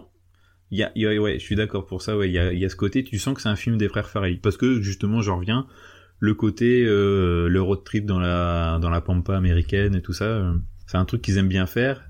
Beaucoup de musique aussi. Euh, beaucoup de musique euh, pop rock folk. Il y a les Foo Fighters et les Foo Fighters. Du coup c'est bon c'est validé quoi. C'est bon moi quand j'ai entendu ça ah oui c'est vrai. Et eh ben c'est bon. Non j'ai vraiment beaucoup aimé. Là, quand il pète les plombs la première fois, là, il y a une, une musique. euh, alors, j'ai pas été vérifié, ça ressemble Ouais. à du à du cake euh, ou quelque chose comme ça, et c'est mortel, quoi. La scène à, euh, à la caisse du magasin. Ouais. Ouais. Ouais, ouais, c'est canon. La musique est canon, euh, effectivement. Et euh, il y a le parti pris du narrateur de t'expliquer l'histoire par des flash forward, euh, mais qui sont pas plombants et qui euh, qui servent vraiment aussi le l'histoire. Donc euh, ouais, c'est le parti pris du des réels est, est, euh, est bien présent et, et très bon et bien au service du film. Les plans euh, s'enchaînent. Euh, Enfin, euh, enfin, qu'on en a parlé tout à l'heure sur les gags, les enchaînements de, plans entre les dialogues et ce que tu vois à l'écran, c'est super bien pensé, c'est super bien exécuté. C'est plutôt euh, c'est une c'est une comédie qui est hyper plaisante. Je, je me souvenais plus à quel point elle était euh, plaisante à voir quoi. Et, ce qui est bien aussi, c'est que les frères Farrelly, ils sont coups du milieu du fait, ils, te, foutent souvent un plan fixe avec euh, plusieurs rebondissements sur un même plan. Par exemple, je pense à l'histoire de la vache sur le bord de la route. Le, le- le plan est fixe quasiment Mm. tout du long. Euh, Il y a plusieurs plans comme ça. Il y a le plan aussi du, du pipi après sexe, euh, qui est un plan assez long finalement. En fait, c'est ce qui est cool, c'est qu'ils prennent leur temps pour exposer une situation. Et euh, au lieu de cuter euh, comme des comme des sagouins, par exemple comme Tom Shadyac sur Ace Ventura, bah, eux ils prennent le temps de t'exposer une situation et c'est encore plus drôle. Je trouve que le, le comique il, il s'exprime mieux dans, ces, dans, dans, dans un plan long que sur un plan trop saccadé. Ou des vannes en arrière-plan comme quand il, il pète un câble et qu'il il- qu'il casse la, le distributeur de coca. Ouais, tu peux le voir en arrière-plan qu'il est complètement Ouais, tu, défoncé. puis tu et vois après, tu vois pas tout de tu vois après en, en, en- ouais, ils font un, un gros focus dessus, mais tu peux déjà l'apercevoir euh, lors d'un plan large. Hmm. Ouais, C'est subtil. peu- euh, non, non, c'est clair. Et puis tu parlais des décors euh, tout à l'heure, euh, de, du coup, de l'État de Rhode Island. et euh, effectivement, ils, ils mettent vachement en avant ça, des décors que t'as pas l'habitude de voir euh, Hmm. aux États-Unis. C'est des paysans. c'est et ouais, et c'est hyper bien mis en valeur, je trouve. euh, C'est euh, tout ça, c'est c'est bien choisi. C'est c'est vraiment inhabituel. Et puis le film, je trouve que il est quand même de 2000, donc le film, il a 21 ans. Il a pas de patine. euh, il, euh, Ouais, il y a- il se suit plutôt bien. Il y, a- y quasiment rien qui l'ancre dans son époque. Et donc euh, Mm, voilà, il y, y a rien qui le date et c'est ça qui est super. Il n'y a pas de mode vestimentaire particulière. C'est euh, je sais Ouais, pas. ouais. C'est- il, trava- il- je pense il peut traverser les époques tranquillement euh, pendant un petit moment. Carrément. Et le montage est bien réussi aussi. Il y a des, moments où il se met à siffler et quand il siffle, ça reprend l'air exact de, de la musique qui passe à ce moment-là.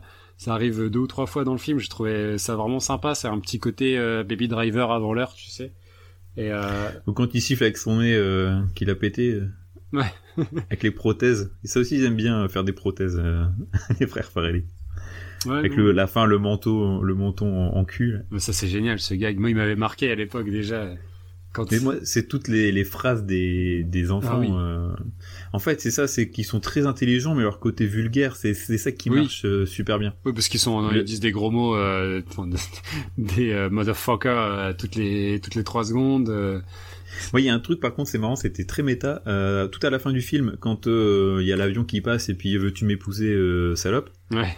Après, ça enchaîne sur euh, les frères dans l'avion qui font Eh, salut J'espère que vous avez aimé notre putain de film. Oui, euh, ça se termine comme ça. brise le quatrième mur là à la fin. Ouais. C'est canon, c'est canon. C'est pas, c'est euh, pas lourd, c'est pas, on n'est pas dans dans Deadpool, tu vois, mais c'est euh, c'est bien fait. euh, ça- Ouais, mais du coup, ça, casse euh, le ton du film, et, mais ça passe bien dans le. Oui, parce que c'est juste à la fin en fait. Ouais, c'est ça. Ils font souvent ça euh, parce que je pense à euh, leur générique euh, valent euh, valent tout aussi bien que les films généralement. Je pense à celui de Marie à tout prix. Bah, c'est euh, quasiment les mêmes. à hein. la fin. Ils, ils sont Ouais. cousins hein, parce que en plus ce qui est ce qui est sympa dans les les films de frères Farrelly, en tout cas dans ces deux-là, hein, Marie à, euh, Marie à tout prix. Euh, je pensais surtout à l'amour extra large et euh, Food Irene avec euh, même les figurants qui sont mis en Ouais. qui sont ça, mis je en avant, trouve ça génial. Le générique, Ils mettent en il est avant- ouais. entièrement consacré aux figurants et aux gens qui ont été coupés Ouais. au montage. Ça c'est super. Ouais. Ouais. C'est c'est canon. Il y en a pas un seul qui euh, fait ça. Moi, pour avoir, pour avoir fait de la figuration, je peux vous dire que bah, j'ai su pas à la fin du film. T'es pas dans le générique quoi. Pour la figuration, quand il se bat contre lui-même à la ouais, gare, Ouais, ça c'est mortel. et euh, à un moment, il y a euh, une fille euh, dans un fauteuil roulant. Oui. Et je me suis dit, je suis sûr qu'il y avait une vanne. Il y avait un truc où il devait la prendre et tout ça et se battre euh, et la faire tomber ou un truc comme ça. Et ça n'a pas été euh, gardé au montage. Et après, justement, dans le générique, tu la vois. euh, Ouais, elle a été coupée au montage. Elle est, elle est ouais, créditée. exact. Et du coup, je me dis, elle devait quand même être je sais pas, vu, vu le truc, ça devait être un peu trash et. Euh, bah, elle devait être, trop elle devait être deg.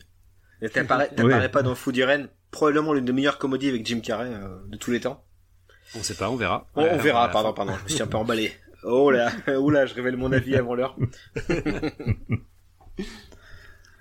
Euh, quel est pour vous le, le film avec la meilleure réalisation? Ben Pierrot, vas-y, commence. Par, ouais, par rapport au parti pris, euh, et puis mon amour aussi de, des frères Farelli, et de Wes Anderson, parce que euh, que, que vous soyez d'accord ou non, je m'en fous. Je trouve qu'il y a un cousinage. Pour moi, c'est fou d'Irene. Moi, je vais partir sur The Mask parce que ça rend vraiment bien hommage aux cartoons, euh, Tex Avery, tout ça. Ça me rappelle euh, l'époque sa cartoon du dimanche soir euh, sur Canal. Ah ouais. Et euh, et pour tout ça, non non, je trouve que c'est c'est un bon parti pris et il le respecte tout le long du film. Hmm, et ça m'a plus marqué. Une égalité, une égalité. Je me suis pas mal posé la question parce qu'on, c'est vrai que ah, entre Ace Ventura et... Euh... ouais, alors, euh, spoiler alerte, ce sera pas Ace Ventura. Oh, euh, non, il y a rien, il y a rien dans le, le, mauvais élève, euh, Ace Ventura au fond de la classe, quoi. Avec ah, bah, je peux, je peux même déjà vous spoiler que la prochaine catégorie, ce sera pas Ace Ventura non plus.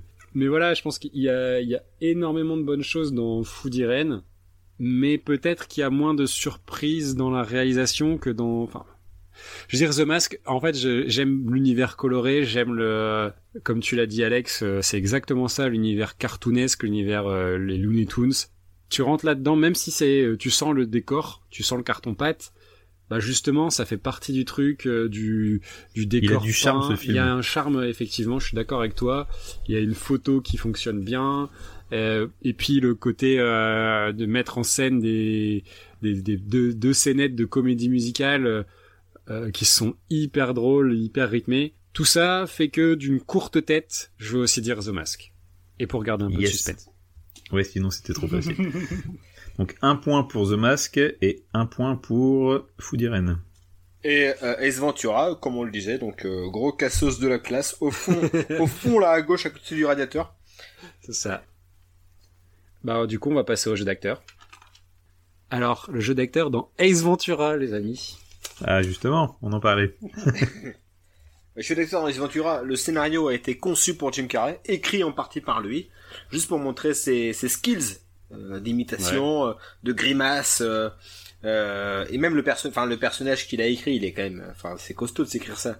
Tiens, je vais avoir un pantalon de costard, une veste, une chemise hawaïenne, un Marcel, une coupe, une coupe année, une coupe dédico crâne. Et, il est incroyable. Son personnage est super, enfin, est bien écrit. Moi j'aime bien.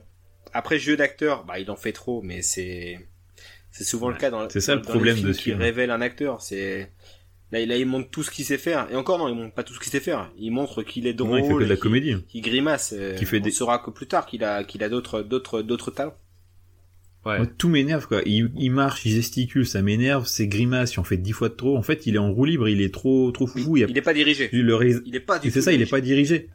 Et en fait, c'est usant à le regarder. Même quand il parle, tu sais, quand il parle, on dirait, euh, bah, c'est dans The Mask où il fait une imitation d'un film doublé. Euh, euh, c'est dans The Mask qu'il fait ça? Je sais plus. J'ai peut-être une connerie. Hein. Je, je ah oui, dans The Mask, il y a la scène où il récupère un, euh, une sorte d'Oscar, où il imite, il imite plusieurs personnages. Euh, non, non, il imite... Attends, putain, je dis une grosse connerie. Dans quoi il imite un film de Bruce Lee? Attends, j'ai vu un truc comme de, de te dire, je ne sais pas. Mais si, tu sais. Ah, mais rien à voir, les gars. Excusez-moi, j'ai revu Police Academy. ah, c'est dans Police Academy euh, 3. Aurélien, ce passage-là, on va le garder. Hein. C'est tout. C'est pour toi. Ah, je suis désolé. J'ai vu trop de comédies pendant deux semaines, là, je confonds tout. Non, non, rien à voir. Non, non. Donc, ce que je voulais dire, c'est que... Euh... Et moi, j'ai vu Opération Cornet de Bif et je l'ai confondu avec Food Irene. Imagine, Donc, je disais... Euh, non, même quand il parle, c'est insupportable il bouge ses lèvres comme s'il était mal doublé alors que c'est c'est lui qui parle parce que tu peux le, tu peux le voir en VO et euh, c'est insupportable quoi. Il, il, il, en même quand tu vois il, gesticule trop il exagère trop. En fait il surjoue le Jim Carrey même s'il est au début et il montre ce qu'il veut ce qu'il peut faire. Il le surjoue tellement comme tu l'as dit c'est c'est pénible quoi. Alors que ah, le mec est, hyper attachant. c'est clairement une bande démo. C'est comme ça que je l'ai ressenti. Mais moi vu que j'ai découvert euh, Jim Carrey euh, par ce biais, bah ouais, en fait, en fait, en voyant, en, quand j'ai vu gamin euh, The Mask dans la foulée, euh, bah, ça m'a excité davantage de voir The Mask avec euh, Jim Carrey parce que connaissant ses capacités à, à changer de visage, à, à être dingo quoi. C'est. N'empêche que si si euh, c'était quelqu'un d'autre que Jim Carrey, le film serait un gros navet. Euh, tu veux dire si c'était Jean-Luc Reichmann? Ou Didier Gustin? C'est possible que ce soit différent. Mais c'est ça, c'est qu'il a beau surjouer tout ça, il sauve mine de rien le, le film euh, mm. à en faire trop. Ouais, ouais. Et enfin, il le sauve. quand même pas loin, euh, pas loin du nanar, hein, mine de rien. Je sais pas, je sais pas. Je réfléchis à un acteur qui aurait pu être à sa place. Euh... Mais alors, moi je le dis, moi, moi je pense personne.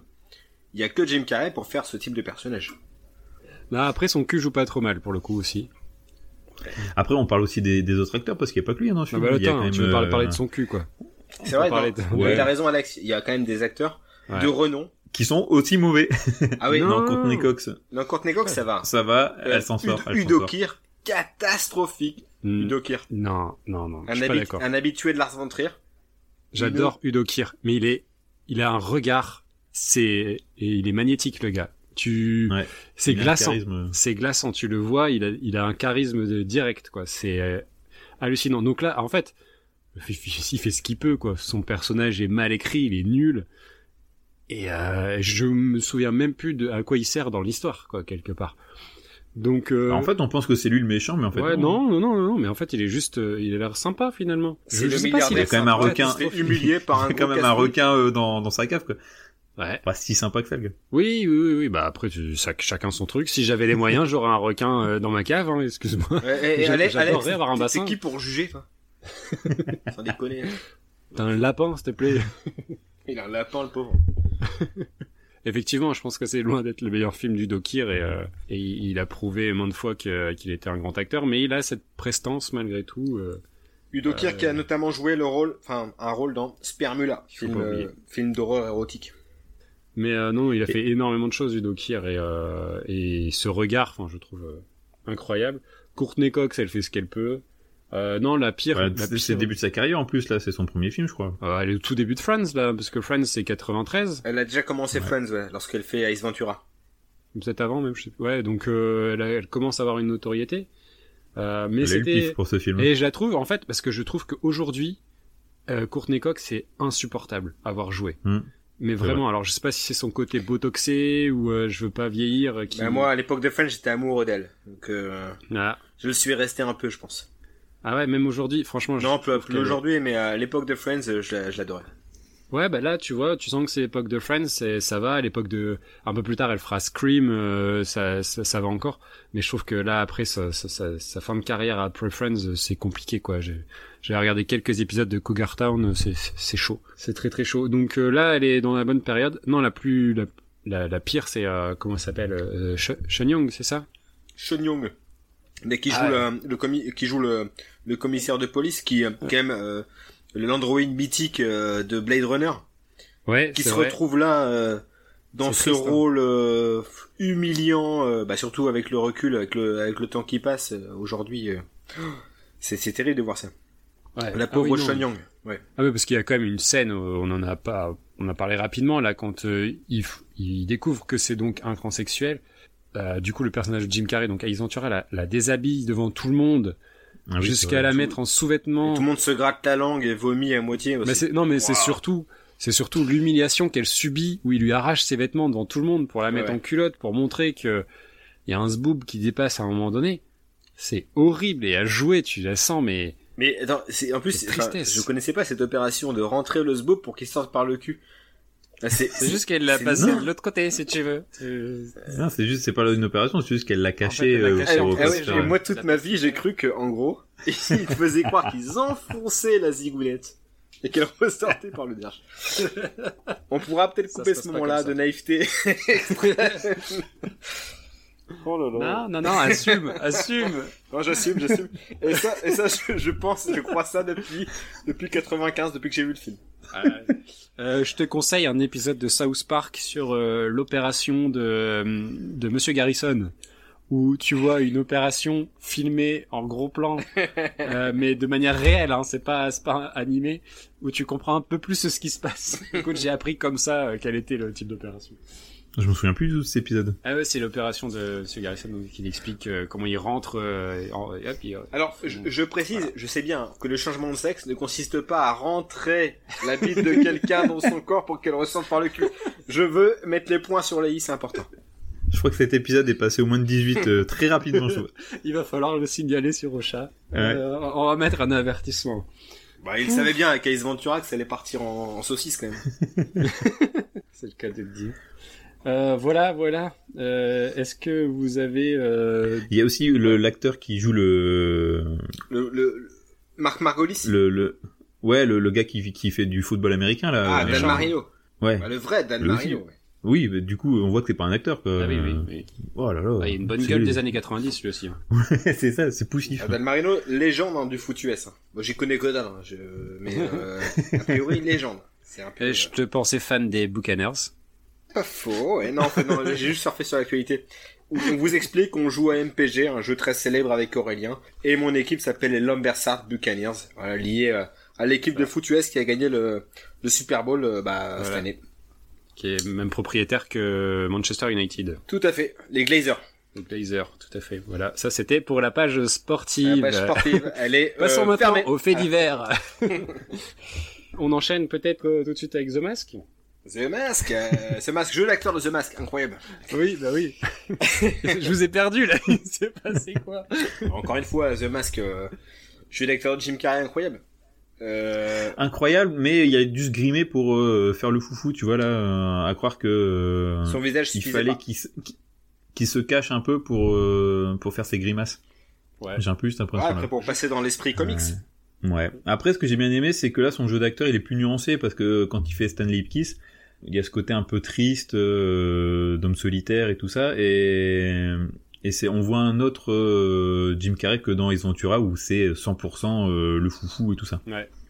Mais il est Euh. finalement assez sobre hein, en fait. Euh, même quand il a le masque, je trouve que euh, il a, il a ses mimiques, il a quelques grimaces. Mais en fait, quand t'enchaînes avec Ace Ventura, tu te dis en fait The Mask, euh, il... t'as rien vu quoi. Parce que Ah. euh, The Mask, il est vraiment dirigé. Et ça se sent, et c'est, et, et Ouais. c'est pour le mieux. Tu dis que euh, il fait moins de grimaces et tout ça. Euh, j'ai quand même lu que pour The Mask, euh, il y avait, il arrivait tellement à faire des grimaces et être assez élastique que euh, il y a des effets spéciaux qu'ils ont zappé parce que euh, en fait euh, Jim Carrey le faisait naturellement. ouais, c'est fou. C'est fou. Donc c'est quand même euh, en termes d'acteur. Ouais, il fait des trucs avec sa mâchoire qui sont incroyables quoi. Ouais. Quand il se disloque la mâchoire, quand il, enfin, il est, euh, il, ouais, là, il est, euh, il, il peut se lâcher un peu, euh, mais, mais ça sert le film. C'est-à-dire quelque part là, Mm. le sujet fait que, euh, en tant que euh, personnage de cartoon, il doit en faire beaucoup, et il en fait beaucoup sans en faire trop, contrairement à Ace Ventura, je trouve. Donc euh, là-dessus, c'était plutôt, plutôt pas mal. Après, euh, qu'avez-vous pensé de Cameron Diaz? C'était mon crush d'enfance. Euh, pour oui, mais- moi, euh, assez indifférent. Après, assez indifférent. Euh, Lorsqu'elle rentre dans la banque, euh, pff, Mytho. euh, ben, euh, non, non, non, mais bah, elle est, elle est trop sexualisée. Après, en en fait, euh, jamais ses qualités d'actrice sont exploitées. Elle est que dans le ça, charme, dans le côté allumeuse. Et euh, heureusement, Ouais, on dans va son voir plus tard côté- ses qualités. Ouais, mais elle est dans le côté aussi chanteuse de cabaret. et Dans c'est Jessica Rabbit, hein. C'est Hmm. c'est tout, c'est c'est que ça qu'elle joue. euh, Ouais, mais elle est cantonnée, c'est elle est Betty cantonnée à ça. C'est-à-dire qu'elle a aucun moyen de défense euh, quand le, le méchant se prend, s'en prend à elle. Euh, heureusement qu'il y a euh, donc le sauveur Jim Carrey qui déboule. Bah, bref, elle a, elle a assez peu de consistance. Et c'est pour ça que voilà, elle, elle- elle le joue comme elle le peut. Bah, elle se débrouille pas mal. Il y a pas de pas de souci. En plus, c'est son premier film, hein, je crois. Oui, c'est son tout Oui, premier film. son premier film. Voilà. Et, et, 19 et notez, hein, Cameron Diaz a arrêté. Je me, je savais pas du tout. hein, je débarque. Elle a arrêté sa carrière en 2014 déjà. Ah ouais, bah écoute. Elle a pris sa retraite pour de bon. Et elle a pas fait de film. Il n'y a pas de projet en cours. Bah, Elle a gagné plein de thunes et c'est ça. bah après, euh, bien. malheureusement, à Hollywood, passé un certain âge, ça devient compliqué pour les actrices aussi. Donc euh, j'imagine qu'il y a de ça, quoi. Ouais. Bankable, ouais. Après, les, les... Elle se dit, euh, plutôt que de me retrouver dans des films que j'ai pas envie de faire, euh, je trouve que c'est tout à son honneur, euh, même Ah. si Après, elle fait partie des femmes qui ont été le mieux payées au cinéma. hein. Elle a eu un cachet, euh, notamment pour Gangs of New York, de plus d'un million de dollars. pour un film, euh, C'est énorme. c'est énorme. Je reviens euh, deux secondes à, à Jim Carrey. Je trouve qu'aussi euh, sur certains plans au début du film, quand il marche dans la rue, déjà tu dis ça avait un peu pensé à Gotham. T'as une ébauche un peu de ce qu'il va faire dans l'homme mystère euh, dans le Batman d'après. De Joel Schumacher, Batman Forever. Ouais. Quand il sa démarche et tout ça, ça dégaine, qui, qui m'a fait penser quand même pas mal à l'homme mystère. Peut-être. Peut-être. Peut-être. Je trouve qu'il y a aussi la VF qui, qui joue aussi pas mal. Parce que moi je l'ai vu en, en VF pour le coup. C'est vrai que t'as raison, la VF est très très bonne. elle est, elle est bien et ça, ça, ça sert bien aussi le jeu d'acteur, je trouve. Et euh, ma femme m'a fait remarquer que euh, le, le flic un peu neuneux faisait penser un peu à Droopy C'est vrai. Ah oui. Ouais, en ouais, termes de, Il y a un lien toujours avec Tex. Avery, t'as raison. Ouais. Ouais, c'est ça, ouais. Et ils m'ont fait marrer ces personnages un peu. euh, Il y a aussi le, Laurel il et y a Hardy, aussi le un personnage joué, enfin le, le psy vers qui Jim Carrey se, vers qui Jim Carrey euh, va pour euh, pour. Tout ce monde se cache derrière un masque. Voilà, exactement. Très mal. Ouais, c'est pas mal. On pourrait faire un podcast d'imitation. euh, Mais ouais, ce personnage-là est pas est pas mal. Cette séquence ne sert à rien, mais euh, je crois. euh, c'est un truc Ah, qui si est ça te- dans, mon- dans mon mémoire. C'est un peu l'origine story là. À ce moment-là, il, il essaye de comprendre. Ah oui, euh, avec, avec Loki, en effet, t'as raison. ouais. Oui, après l'acteur qui joue le, le psy, donc. euh, Et on a failli, on a failli pas parler du méchant, Peter Green, qui, euh, qui joue du coup le rôle de Dorian, le grand méchant. Ouais. C'est Ouais. lui qui va porter le masque Ah, le- ressembler à Mark Lavoine sous, sous Ouais. ouais. Sans masque, il ressemble à un Killian Murphy au rabais, je trouve. Mais il y a un truc avec ses lèvres qui m'ont toujours dérangé. Et cet acteur-là, il a quand même vécu une année Ouais. 94, à savoir la- l'année des sorties du film de The Mask. Il a quand même joué la même année Pulp Fiction, Usual Suspect et The Mask. Et après, plus rien. Ouais. Incroyable. Donc il a fait Ah, Il a fait le tiercé gagnant et puis après, euh, bon. J'ai tout donné. Il a fait un drop mic. all in. Ouais, incroyable. C'est tout pour moi. c'est une belle année quand même, faut le reconnaître. Ouais, c'est pas mal. Il y aura une année. Et le pote, le pote de, de Jim, euh, l'autre banquier, vous en avez pensé quoi de, de ce Ah, personnage c'est un humoriste, Richard Jenny, qui est malheureusement euh, mort. Il s'est suicidé. Euh, ce personnage, euh, je trouve, euh, si j'avais un pote comme lui, bah, Ouais. je, je m'en sépare très vite. Je trouve que ça va encore parce que finalement il est plutôt sympa. C'est un des mecs les plus sympas avec lui parce qu'il l'invite euh, vraiment. Alors il l'oublie Ah ouais, à un moment donné ouais, à la Ouais, il porte. oublie quand même. Alors toi, Mais- toi, t'invites tes potes dans une boîte, tu passes devant et t'oublies que t'as un pote qui te suit. Et puis Non, tu bah ressors ça- pas derrière. Ça, je suis d'accord. Mais dans l'ensemble, je trouve que c'est le seul qui, est assez sincère avec lui finalement. Donc, euh, je trouve que ça passe. Ça passe. Et non, il veut lui pas, il veut, Il veut quand même se taper les meufs à sa place. hein. il veut lui Ah passer oui, devant oui. pour Cameron Diaz au début. Enfin, il est vraiment à chier, quoi. Enfin, c'est, c'est une, une pire ordure. En plus, Ouais, à la fin, il veut récupérer le masque. Il veut, il veut récupérer le masque. Oui, c'est ça, C'est ouais. un mec qui, enfin, c'est un, c'est un gars affreux, quoi. Moi, je trouve que par rapport euh, au- à tout ce qui arrive à Jim Carrey et à son, à justement son côté bené et tout le monde profite de lui, je trouve que bon, il- celui-là, ça va encore. Tu dis, il y a quand même un, un allié parce qu'il l'aide quand même à la fin, tout ça. Et moi, je trouve qu'il y a un personnage qui joue excellemment bien, encore mieux que Jim C'est Carrey. Milo. Ouais, le chien. le chien, il... Est-ce, que c'est le même il est- chien que dans il The Artist? Euh, je, je pense qu'il est mort. Je pense qu'il est dead. Ok, euh, excusez, excusez ma, na- ma naïveté. C'est ce qui m'a donné envie d'a- d'acheter un Jack Russell personnellement. euh, J'adore ce chien, quoi. Je trouve que Ne fais pas ça. il a. Comment? Ne fais pas ça. Déjà, m'achète pas de chien parce que sinon, je vais avoir des problèmes chez moi. Mais en plus, un Jack Russell, euh, j'ai un pote qui en a eu, c'est compliqué apparemment pour le rappel. Ouais. tout. Mais mais il est foufou, mais euh, je trouve que il joue, il, il est très bien dressé. Et apparemment, il y avait quand même des galères au, euh, pendant le tournage parce que le chien, euh, il arrivait pas à attraper le frisbee et tout ça. Et que Jim Carrey, il avait un, un Jack Russell et euh, il a réussi à, à apprivoiser un peu le, le chien sur le tournage pour faire certaines scènes et tout ça. D'ailleurs, Petite anecdote. euh, dans, dans Faux Raccord, tu vois qu'à un moment donné, il y a le, le doigt du dresseur à l'écran pour lui dire pisse, pisse là-dessus. Et du coup, c'est euh, c'est assez rigolo. Euh, non, moi sinon sur les acteurs, j'avais noté surtout qu'il y avait le mec qui fait les codes de port dans House of Cards. Je sais pas si vous avez vu House of Cards. oui, la série. les codes de port au début de la première saison. Ouais, de Freddy. Euh, Mm. Et du coup, c'est donc il s'appelle euh, Reg E. Cathy et qui est mort euh, en 2018 malheureusement euh, et qui joue aussi dans, dans The Mask. Je fais un petit un petit rôle. Je dis, ah tiens, c'est le mec qui fait des codes de port pour Kevin Spacey. C'est tout ce que j'avais à dire sur les, les autres acteurs. Non, mais voilà, bah. Eh, si j'entends, j'en ai une sur euh, Ace Ventura. Il y, a, il y a le mec de Breaking Bad euh, qui est en fauteuil roulant qui fait le rôle du proprio de, de Ace Ventura. Marc Margolis. Mais oui, excellent oui. acteur. Et, et, Euh, pas, et, pas seulement, et pas seulement dans ça. Il est, il est, il est Ouais. dans Scarface, euh, dans 1492 Christophe Hollande. Ben, bref, c'est Ouais, un acteur incroyable. Il joue Ouais, dans ouais. Go- euh, Gone Baby Gone, c'est ça de Ben Affleck? C'est une sorte de pédophile dans une maison, incroyable. Super acteur. c'est vrai. Une tête Exact, un- incroyable. Exactement. Super. C'est bon, on a fini de naine dropper euh, tous Ah les bah, persos Et secondaires. aussi, euh, j'ai oublié de le dire, euh, Léo Maté, Jean-Luc Reichmann. le gars qui casse les couilles à tout le monde. Peut-être, euh, on va Calmer sur, euh, sur Jean-Luc. Allez, Food Irene. Alors, Irene. Euh, bah là, pour euh, le coup, je commence à un Jim Carrey. euh, je trouve que là, il excelle. Il a vraiment euh, toutes les, les palettes euh, de l'acteur, euh, du sérieux, du triste, et puis du foufou. Quoi. On sent qu'il y a eu, euh, on en a pas vraiment parlé, mais euh, avant euh, Food Irene, qui est en 2000, il a euh, fait Man on the Moon, il a fait euh, Truman Show. Et The Majestic qui sort à peu près en même temps que Food Irene, qui est aussi un film dramatique moins connu.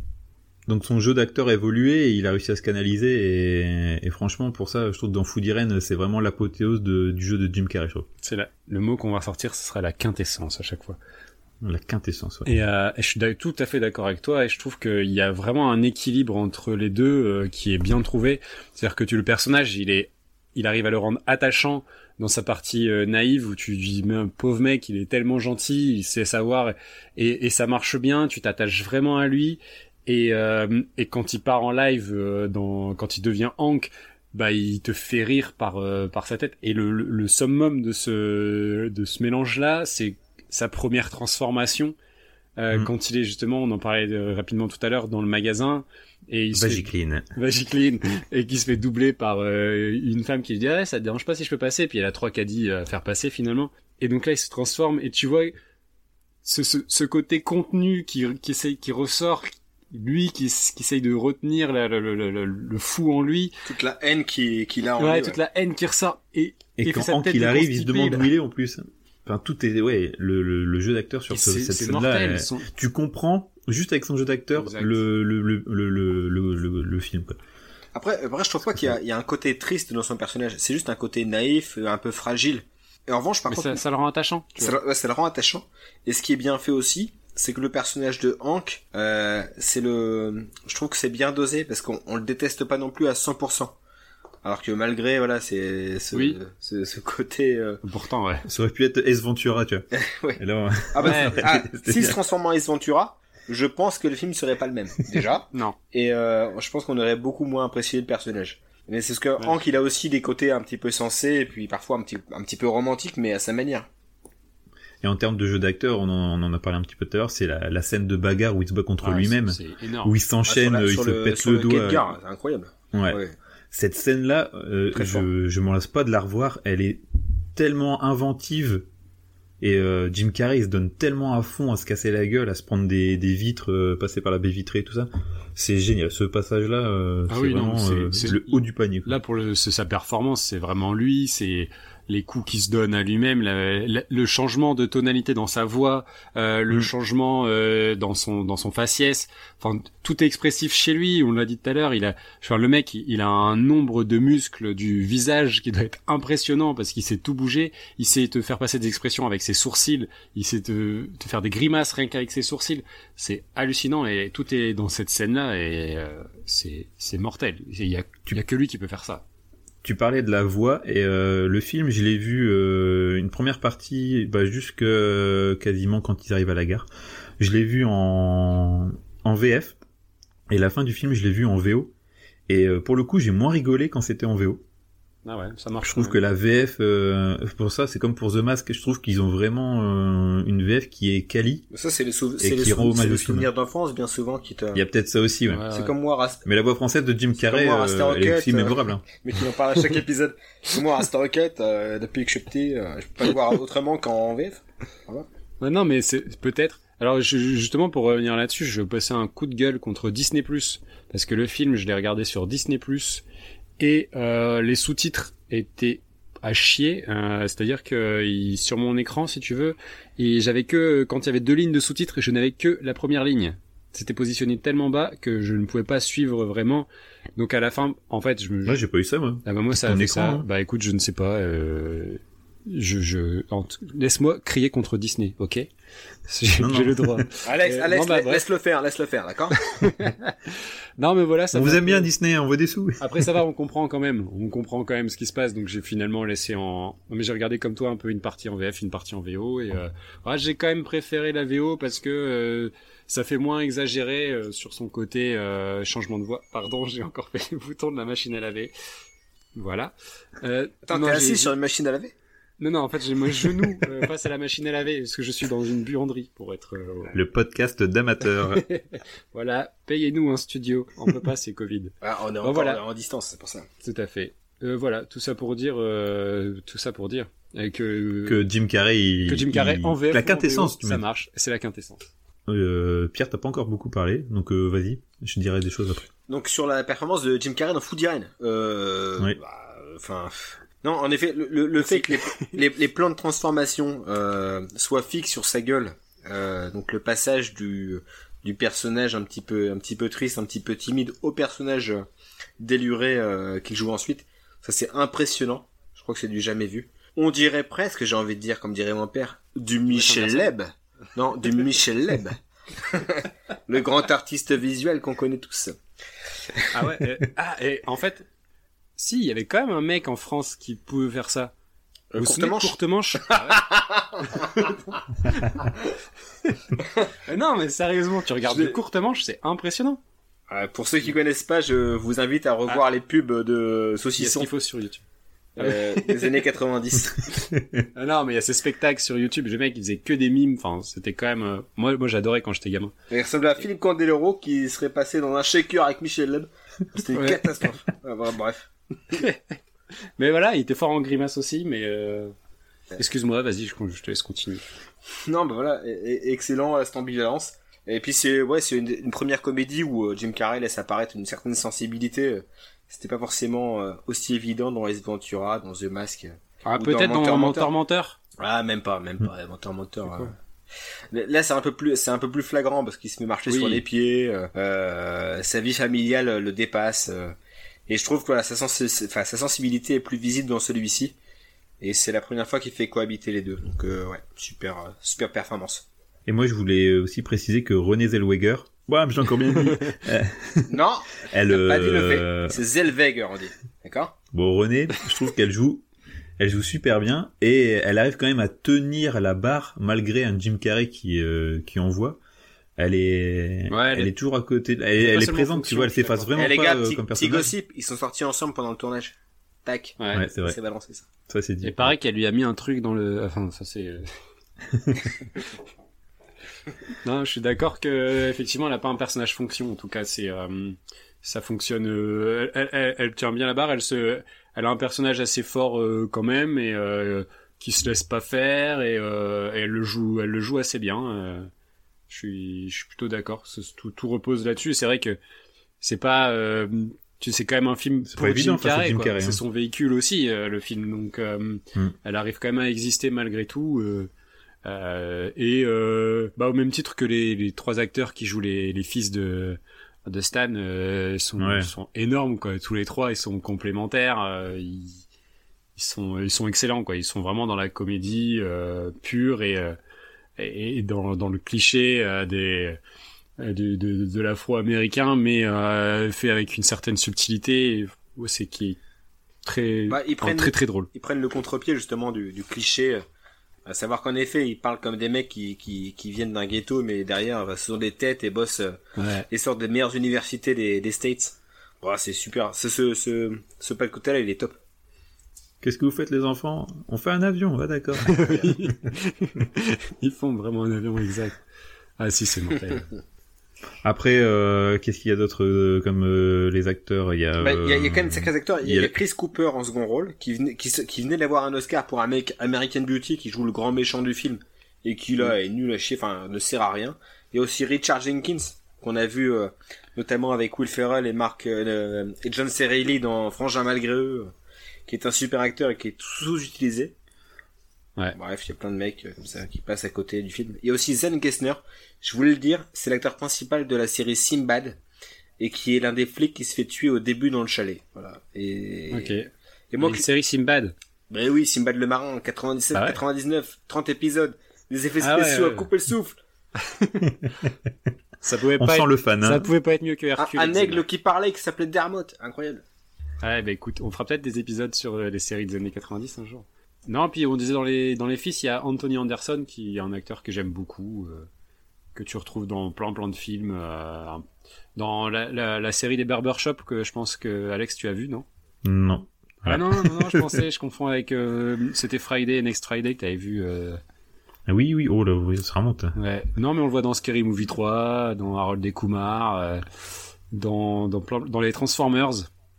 Oui, c'est vrai, dans le Transformers, 1 et 2. ouais, il est là, ouais, c'est vrai, c'est vrai. Euh, voilà, je trouve que c'est un mec qui a, il a une tête sympathique. Il a une bonne, ouais, il a l'air sympa. T'as Ouais. envie d'être pote avec lui. Et il joue dans Roméo doit mourir aussi. Grand Ah. film. Ah ouais, grand De film, la- d'accord. Dans la Besson exploitation. Il y a pas des Yamakasi et des Audi dans celui-là? Non, mais il y a Alia et Jet Li. C'est déjà beaucoup.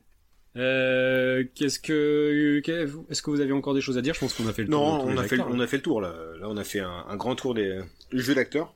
Alex Je, ouais, je vais mettre un point sur Food Irene encore. hein. Parce que pour Jim Carrey, je trouve que là, il, il a sa quintessence, comme diraient euh, certains, tu m'as, certaines personnes. tu m'as piqué ma réplique, du coup je vais, je vais enchaîner parce que euh, j'allais dire la même chose que toi et j'allais juste dire euh, quintessence. Voilà. euh, Moi, je vais vous suivre. Sans surprise sur Food Irene. Euh, j'étais là, j'étais à ça d'hésiter sur The Mask, mais non Food Irene. Parce que là, le, le jeu, le jeu est. On va dire que Jim Carrey est à sa quintessence. non, et puis, il y a ça, il y a quand même l'histoire, ils sont tout le temps à deux avec euh, René Zellweger, et euh, le couple, le duo fonctionne super bien, je trouve. C'est un dynamique duo. Tout à fait. Ouais. Non, ça marche très très bien. Ouais. Beaucoup mieux Non, que, non, le, ouais. que le duo formé avec Cameron Diaz. Rien à voir. Et ah, ça va, ça que... c'est- avec euh, Courtney Cox, c'est pire. Ouais, non, c'est pire. Mais euh, c'est bon, on va pas non plus tabasser trop euh, Ace Ventura, d'accord? Moi, je l'aime bien ce film-là. Et tu vois, les frères, les frères Farrelly, ils aiment bien, euh, ils aiment bien prendre euh, un acteur comique et un acteur sérieux. Donc là, t'avais euh, René Zellweger et Jim Carrey. Pour euh, Star t'avais Gwyneth Paltrow et Jack Black. Alors, et, ouais, Gwyneth Paltrow, tu considères comme une actrice sérieuse? Oui, bah oui, Bah, oui, oui. oui, quand même. ah, Excuse-moi, euh, ouais, Casse-couille de Euh, première.com, là, attention. Cameron Diaz et Ben Stiller? Ouais. Cameron et, euh, Diaz, c'est une après, actrice bah, comique, regarde quand même, hein. euh, dans Dumb and Dumber aussi, euh, l'acteur sérieux euh, Jeff, euh, Jeff Daniels. qui est quand même cantonné à un rôle plus sérieux que Jim Carrey. Bah, dans le film. Et à chaque fois, ouais. du coup, dans, dans le casting, ils arrivent à prendre ces deux persos et ça marche toujours bien. Ils arrivent à avoir une bonne dynamique les deux. Oui, oui, oui, c'est vrai. Ouais, donc Non, du coup, sans surprise, euh, Sans surprise. Food Irene, qui remporte le C'est point mérité. du jeu d'acteur. On va passer à la dernière catégorie surprise. La dernière bonus. catégorie surprise. Laquelle est-elle, Alex? On va partir sur la meilleure grimace. Donc on part sur la meilleure grimace de Jim Carrey. Hein. Oui, bah oui, donc. Non, pas sur celle de Courtney Cox, hein, de ça va être un peu Courtney limité. Ou peut-être sur celle de Mark Lavoine dans The Mask. Euh, je vous rappelle qu'il y a Mark Lavoine euh, qui joue la fin. Euh, donc, la meilleure grimace de Bruno Mattei. Euh, Bruno Mattei, merde. Excuse-moi, je sais même plus comment il s'appelle. Léo, Léo, Léo Mattei. Léo, c'est Léo enfin. Ah, Respecte pardon, un petit peu excuse-moi, tu vois, des, grands, des Je suis, je trop, je suis trop dans les films d'horreur italiens, c'est, c'est pas possible. non, bon, euh, plus sérieusement, euh, la meilleure grimace. Pas facile parce qu'il y en a une paire. Bah écoute, euh, commence Pierrot. Pour moi, la meilleure grimace, elle vient, euh, dans, elle, elle est de Ace Ventura. Enfin, les meilleures grimaces. Moi, je fais, un- je fais une, com- une, com- une com- une compilation. En fait, il force tellement Jim Carrey que t'en as, t'en as une centaine dans le film. Euh, là où ça fonctionne moins, c'est dans, c'est dans The Mask, puisqu'il est, il est grimé, donc on sait pas, on, il est, on sait pas vraiment si c'est vraiment lui ou. Là, pour le coup, il est à nu dans Ace Ventura et ça fonctionne beaucoup plus. Et dans Food Irene, il y a un peu plus de nuances, même euh, si dans les, transformation, on voit son visage se déformer. Pour moi, c'est Ace Ventura qui montre le, ses plus enfin, sa grande faculté à changer son visage. Je vais te rejoindre aussi, Pierrot, pour le coup. Euh... Vu que j'avais pas vu l'énoncé de, de catégorie, je tombe un peu dénu. Mais euh, en y réfléchissant là, euh, ouais, c'est ça. Sur euh, Ace Ventura, il est, euh, il est, bah, Monsieur Grimace, Monsieur Élastique. Comme tu dis, après il y a dans dans, dans The Mask, c'est le, le morphing et puis le fait qu'il soit euh, sous un masque, c'est un peu moins. Je, en fait, je répète exactement ce que t'as dit. quand, hein. ouais, quand, quand j'étais gamin, euh, moi je pensais, d'ailleurs, euh, quand j'ai vu le film The Mask, je pensais que c'était deux acteurs différents qui jouaient les personnages. Je pensais, j'ai- j'ai- je pensais pas du tout que c'était. euh, Alors attention, hein, j'étais méga con quand j'étais petit. Ouais, je pensais que c'était deux mecs différents. Et c'est pour ça que voilà, et sur Ace Ventura, c'est, on, sent direct que le talent du gars a changé de, visage. Bah, comme le faisait euh, Michel Leb. J'ai envie de, encore, une, encore, une, fois de saluer les grands, les grands, les grands de ce monde. Du coup, euh, Ace Ventura pour moi, euh, je trouve que c'est, il est tellement en roue libre que ouais ben il y va à fond et on le voit quoi. Enfin, on, voit vraiment sa palette. Et notamment la scène lorsqu'il est dans, dans l'asile en tutu. oui. Toutes ces scènes. Avec ses cheveux, il relève ses cheveux. Ouais, elles, sont folles. Là, j'ai J'aime bien, moi, c'est folie, euh, c'est folie de Jim Carrey, euh, sans direction, euh, incroyable. C'est plus possible de nos jours, mais c'est ça qui est cool. Ouais, bon, euh, bah de toute façon, je vous l'accorde. Allez, je vais dire aussi euh, Ace Ventura parce que faut bien. Et c'est un triplet. au moins ça, euh, pour sauver le film, quoi. C'est c'est tout ce qui reste du film finalement. Il en fait tellement qu'il y en a bien une dans le lot qui qui, passe. Donc euh, voilà, c'est ça. Donc euh, c'est un peu comme nous avec les vannes, tu sais. Si on va en faire plein, on va en faire de merde et la, la, la 15e, la 16e, elle va peut-être fonctionner, tu vois. Donc euh, c'est pareil. Donc allez, allez, on va lui donner un point. Un point pour Ace Ventura. C'est improbable. Ah, c'est la, c'est le lot de consolation, c'est comme ça. Du coup, est-ce que le film le plus fun, Jim, ce serait pas Foodie Mais certainement. Quelle surprise. J'ai l'impression. Quelle surprise. Ah, c'est vrai que des trois, des trois, voire euh, des trois films euh, que, que j'ai revus, c'est celui qui m'a le plus fait marrer. C'est celui aussi que j'ai le plus vu et c'est celui qui me, quand je pense à Jim Carrey, je pense souvent à Foodie Rain parce que je trouve que euh, il a tout pour lui dans ce film. il commence à, à explorer ce côté un peu plus sérieux, mais là il garde aussi la folie et non, c'était, c'est vraiment un super film. J'adore ce film. Alors pour moi, c'est pas le film auquel je pense euh, quand je pense à Jim Carrey. Au contraire, moi, c'est toujours Ace Ventura, puisque c'est le premier que j'ai vu. Et euh, je sais pas, c'est toujours le film qui me vient le, qui me vient en tête en premier, même si les trois qu'on a vus euh, pour ce podcast, euh, bah faut bien le reconnaître, c'est le moins bon. Enfin, incroyable acteur avec plein de plein de facettes, notamment dans Foodie Rain où on voit, on est, comme disait Alex, son côté son côté sérieux et malgré tout la folie qui lui reste de The Mask et, et de ses débuts. Ouais, super. Non, ouais, très bon film. C'est puis top de pouvoir parler de cet acteur-là qui est incroyable et qui a une filmographie euh, dense et éclectique et on et, et on aura l'occasion d'en reparler forcément. Euh, d'une autre facette de sa carrière mais euh, voilà ça fait du bien de revoir des comédies ça fait du bien de voir euh, de, un bon acteur et, euh, et effectivement Foodie c'est celui que j'ai pris le plus de plaisir à revoir euh, que j'ai pas beaucoup vu finalement. Je l'ai vu au cinéma, j'ai dû le revoir après. Et là, je l'ai revu pour le podcast et euh, et euh, ouais, c'était un plaisir fou et et voilà, c'est rien à redire de plus. je pense que c'est un choix assez logique, même si The Mask est très emblématique, je trouve, au même titre que toi, tu trouves que Ace Ventura est emblématique. Pour moi, The Mask, il, est assez emblématique pour la carrière de Jim Carrey. Mais euh, en termes de film, le Foodie voilà, c'est au-dessus du lot. Qualitativement, euh. c'est bien au-dessus. Euh, juste pour dire pourquoi on n'a pas sélectionné certains films, euh, par exemple Dumb and Dumber, parce que peut-être certains d'entre vous vont, vont, se demander pourquoi. Là, on a voulu se baser vraiment sur l'acteur Jim Carrey, donc euh, vraiment le numéro de soliste de Jim Carrey et Dumb and Dumber est évidemment un duo, donc c'est pour ça qu'il a été écarté, mais il sera certainement traité dans un, un prochain podcast. On verra hein, sous, sous, quel thème. On le garde sous le coude. Hein, on le garde sous le coude. Parce qu'on veut le revoir. C'est aussi pour ça qu'on fait ce podcast. C'est aussi pour revoir les films qu'on a aimés ou bien qu'on veut découvrir. On, se fait plaisir. On a le droit. D'ailleurs, euh, peut-être que euh, les, les, gens qui nous écoutent, si, si les deux personnes qui nous écoutent auront envie de nous soumettre à savoir ma mère et mon chat, plus ou moins les, personnes qui nous Non, mais voilà, si, si, si on veut, les gens veulent nous soumettre des idées, euh, allez-y, même si on a déjà pas mal d'épisodes d'avance euh, en préparation, mais. Euh, oui, sur le, bah, vous pouvez poster vos idées hein, sur sur notre compte Instagram ou Twitter. Podcast.lefilm le plus. Maintenant, l'épisode est terminé. On va passer maintenant aux recommandations.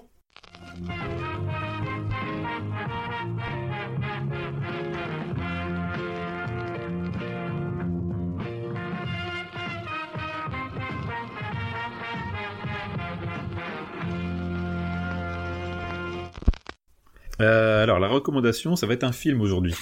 Attention. Un film Netflix. Un film animé Netflix. Dis donc, je me demande de quoi tu vas parler. Je vais parler de Mitchell contre les machines. Ou déconnecté, euh, ça dépend. Apparemment, il y a deux noms différents pour, euh, pour ce film. Pierre, t'as pas l'air de, de voir ce que c'est. Pas du tout, je suis largué complet. C'est sorti le 30 Alors, j'étais- avril.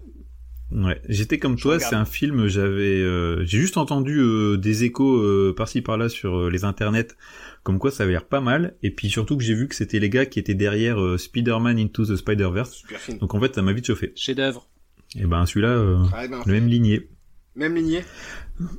Tu, d'un point de vue graphique? Ouais, euh, mais je vais en parler. euh.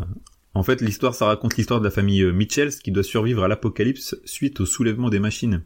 Dis donc, ça ressemble pas à un, à un scénario qu'on connaît, ça? Non, Euh, non. Ça ressemblerait pas à un scénario de Léo Mattei.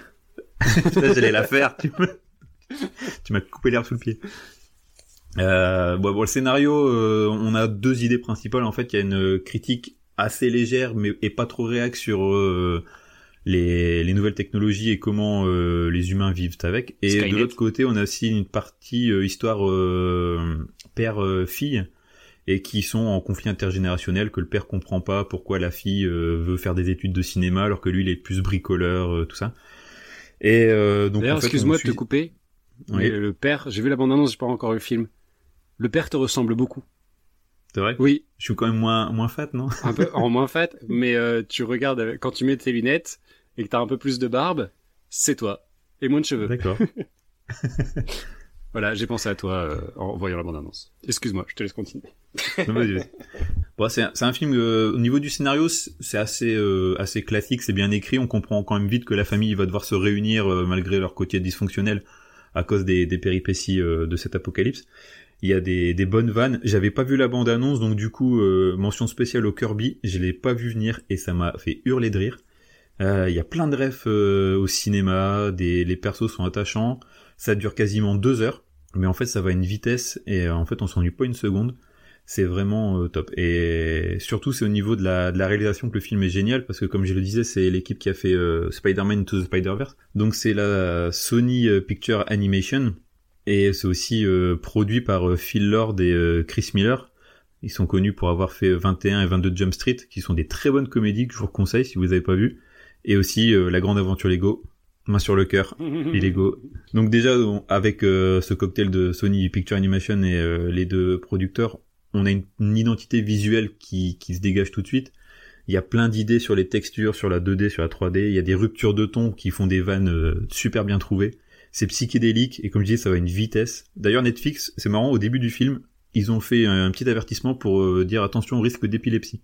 Et euh, enfin bref, c'est un bonheur à regarder. C'est euh, en termes de, de visuel, c'est aussi fou que Spider-Man Into the Spider-Verse. Il y a, il y a plein plein plein d'idées à la seconde, c'est c'est vraiment top. Donc, très Tu vois, bon. compa- ouais, comparé euh, à Pixar qui reste, je trouve quand même les maîtres en termes d'émotion et de, de technique, avec euh, Sony Picture Animation, on arrive enfin à avoir une autre offre pour le cinéma, qui certes au niveau du scénar est, est un peu moins foufou, mais en termes de, de technique et de réalisation, ils, ils ont des idées et en fait ils mettent tout, on dirait des artworks qu'ils ont euh, qu'ils ont animés. Enfin, je trouve que les, les, les idées C'est vrai que visuelles t'as elles sont raison, il y a un peu moins d'émo- d'émotion dans ces productions-là. Mais là, on quand Même même, pour- dans Spider-Man, là, c'est, enfin, visuellement, c'est, c'est une révolution, quoi. Ouais. Et là, ils sont sur la même lignée. Il y a juste une scène dans Mitchell et, et contre les machines, émotion avec euh, le père et la fille, j'en dis pas plus. Si ça avait été un peu mieux maîtrisé, franchement, on, on tend vers du Pixar et, euh, et c'est c'est vraiment une bonne chose. Du coup, je me dis si un jour il y a une collab entre ces deux studios, bah bim, je crois que t'as le film d'animation parfait quoi. C'est un peu, Entre c'est un- une c'est un peu technique comme s'il y avait un- une- un featuring entre Jean-Luc Reichmann et Steven Spielberg. J'ai envie de dire, euh, c'est un Je peu pensais la... t'allais dire Reichmann et Michel Leb. Non, non, là, là, c'est une explosion nucléaire, là. la France est, est rayée de la carte, là. C'est fini. Bon bref, vous avez compris que j'ai adoré euh, Mitchells contre les machines et ou déconnecté euh, en fonction. euh, Je sais pas si c'est parce que c'est québécois ou pas. Enfin, bref, c'est un super film. Je vous le conseille sur Netflix. Ok. C'est dispo depuis le 30, avri- 30 avril et c'est vraiment génial. Nous avons pris note. Entendu. Et on peut regarder avec les enfants? On peut regarder avec les enfants d'ailleurs. Je pense que Sacha, euh, mon fils, euh, je vais lui, je vais lui montrer parce que vu qu'il est fan absolu de Spider-Man Into the Spider-Verse, je pense qu'il va aimer celui-là. Très bien. C'est bon à savoir. À qui le tour? Euh, moi, ma Il s'est reco... endormi le host. Pardon, pardon, pardon. moi, ma reco, euh, ce sera ni un film ni une série, ce sera un podcast euh, que j'écoute euh, beaucoup, beaucoup. J'ai dû rattraper mon, retard. Euh, c'est plutôt caustique, animé par Clément et Urbain. un podcast que j'écoute depuis maintenant 6 mois, hein, depuis le, confinement. alors il parle de tout et de rien, c'est pas c'est un petit peu décousu. Il y a aussi des épisodes sur, François Cluzet, des épisodes spéciaux. après c'est un petit peu sur l'actualité, ils choisissent un petit peu leur, thème. C'est un peu décousu, mais comme j'aime, avec pas mal d'humour. Ça dure en général entre 3 quarts d'heure et 1 heure. Je vous le conseille vraiment. moi c'est devenu mon petit rituel, toutes les semaines je le suis, c'est pour le coup, c'est assez régulier. Euh, toutes les semaines, vous avez des, des nouvelles, euh, des nouvelles émissions qui paraissent. Donc plutôt caustique. Voilà, écoutez, euh, sur toutes les plateformes, que ce soit Spotify, Podcast Addict. Super podcast à écouter. Eh bien, moi, je vais vous parler d'un livre. pour la première fois, c'est un livre qui parle de cinéma. Oh, le, l'intello. oh, le mec, il dit. Oh, Alors attention, attention. Euh, donc c'est un livre qui s'appelle C'est presque pareil, anthologie de la contrefaçon au cinéma. Euh, écrit par euh, Claude Gaillard. Donc euh, Claude Gaillard, c'est un auteur spécialisé dans ce genre d'ouvrage puisqu'il a écrit des bouquins sur la shark exploitation, donc les films de requins, sur le, le slasher, sur Evil Dead, et dans la même collection, donc c'est sorti chez Omake Book, c'est la collection Omake VHS. Il a sorti Retour vers les futurs sur les les films d'anticipation et sur Cyborg et Android. Euh, donc, enfin voilà, c'est des, des thématiques moi qui, qui m'éclatent. Et donc là, c'est euh, sur la contrefaçon au cinéma, donc toutes les tous les films qui euh, surfent sur les sur les grands succès et, à travers le temps. Donc ça parle d'horreur, ça parle de, de, James Bond, ça parle de de Star Wars, de Rocky, donc de, de, de de toutes les époques. Du coup, c'est beaucoup, ça, ça, tire beaucoup vers la série B peut-être, série Z, série B? Ah ouais ouais, essentiellement. Bah les films sont des films de série Z Hein, tu vois, il y a le, euh, la parodie de Police Academy qui s'appelle euh, Flick Academy. il y a une euh, parodie de, de Police parodie De, Police Academy qui s'appelle Flick Academy. Il y a Police. Après, c'est aussi sur les titres, tu sais, quand ils retitraient des films pour surfer sur certaines vagues. Donc, t'as un film qui s'appelle. Est-ce qu'il parle de l'alarme fatale? Euh, je je pense pas parce que c'est un bon film, l'alarme fatale. Donc peut-être pas. ça me dit rien. Un gars tous les 3 secondes. J'ai lu le bouquin, mais je me souviens pas qu'il est euh, qu'il est dedans. Faudrait que je, je revois. Non, mais je te dis, il y a, y a Police Epidémie, Combat Academy, FBI Academy, Police Girl Academy. Est-ce que c'est à la gloire des studios comme Asylum qui justement alors, font, font, l'inverse un petit peu de. Il y a tout un il y a tout un dossier sur euh, les ce qu'ils appellent les faussaires de l'an 2000 donc qui est consacré euh, pas mal à, à, Asylum avec des films comme Triassic World, ou Sharknado, Independence Day, Terminators, Mega Piranha, euh, Transmorphers, Atlantic Rim, enfin voilà, que des chefs-d'œuvre. Là, c'est les fausses euh, séries B, quoi. Ouais, voilà, c'est vraiment c'est des plagiats et tu vois des belles affiches euh, qui sont utilisées pour des films tout pourris où là on, on a une affiche, un film qui s'appelle Contaminator avec euh, la tête d'un Charlie Sheen qui ne joue pas dans le film, rimé en Terminator. Trop bien ça. L'acteur qui joue génial. pas dedans, c'est génial. Ah ouais, non, il y a toute cette histoire là et euh, et euh, tu vois les, affiches qui reprennent euh, euh, des, des, films de série B qui reprennent des affiches connues comme Basic Instinct, 60 secondes chrono, enfin, tout ça. Et donc l'auteur te dit, ben lisez ça avec un téléphone, un, un, ordinateur à côté de vous, et allez voir les bandes annonces. Et euh, effectivement, c'est ce qu'il faut faire quoi pour se rendre compte vraiment de à quoi peuvent ressembler ces films. Je trouve ça génial, c'est un petit côté nanarland, euh, ça se prend pas au sérieux, ça se lit euh, très facilement, ça se prend pas au sérieux. Derrière la préface est de James Cameron, qui n'est pas une vraie personne, mais c'est vraiment bien foutu. Ça se lit très facilement, c'est une lecture de toilette hein, si vous si vous voulez. ça coûte 19,90, ça fait 10 centimes la page à peine. Donc euh, allez-y, c'est c'est que du bon, c'est très facile à lire, c'est très drôle et ça vous fera envie, ça vous donnera envie de découvrir euh, des films méconnus et euh, qui, en tout cas, au moins la bande-annonce, je suis pas sûr qu'on aille parfois jusqu'au film, mais c'est intéressant de voir aussi la face cachée de, du cinéma. Donc ça s'appelle, c'est presque pareil, Anthologie de la contrefaçon au cinéma par Claude Gaillard. Ça a l'air top. Ouais, ça a l'air Ça fait penser au, au bouquin justement euh, Netherland. Je sais pas si vous les avez, si vous les avez lus, les anthologies incroyables euh, avec euh, Wang Wang, euh, Elastic Man. Euh, voilà, bah il parle de Wang Wang aussi dans le film sur les, la plagiat de James Bond. Ouais, c'est fabuleux. Carrière incroyable. Ok, bah les gars, je crois que on a fait le tour. On se dit du coup à dans deux semaines. Ouais, j'ai hâte. Deux semaines, ouais. Le, le sujet me plaît beaucoup. Vous pouvez nous suivre sur les réseaux sociaux. Alex, l'adresse c'est euh, sur Twitter et sur Instagram, c'est podcast.lefilmleplus. Laissez-nous des commentaires. Ouais, et, bah, si vous voulez euh, qu'on traite de certains films, de certains thèmes, n'hésitez pas à nous, à nous le dire, à nous faire passer le message. On se fera plaisir de pas le faire. C'est ça. Allez les gars, à dans deux semaines avec un nouveau thème, trois nouveaux films et les trois mêmes mecs pour vous en parler. Salut Salut Allez, ciao, bye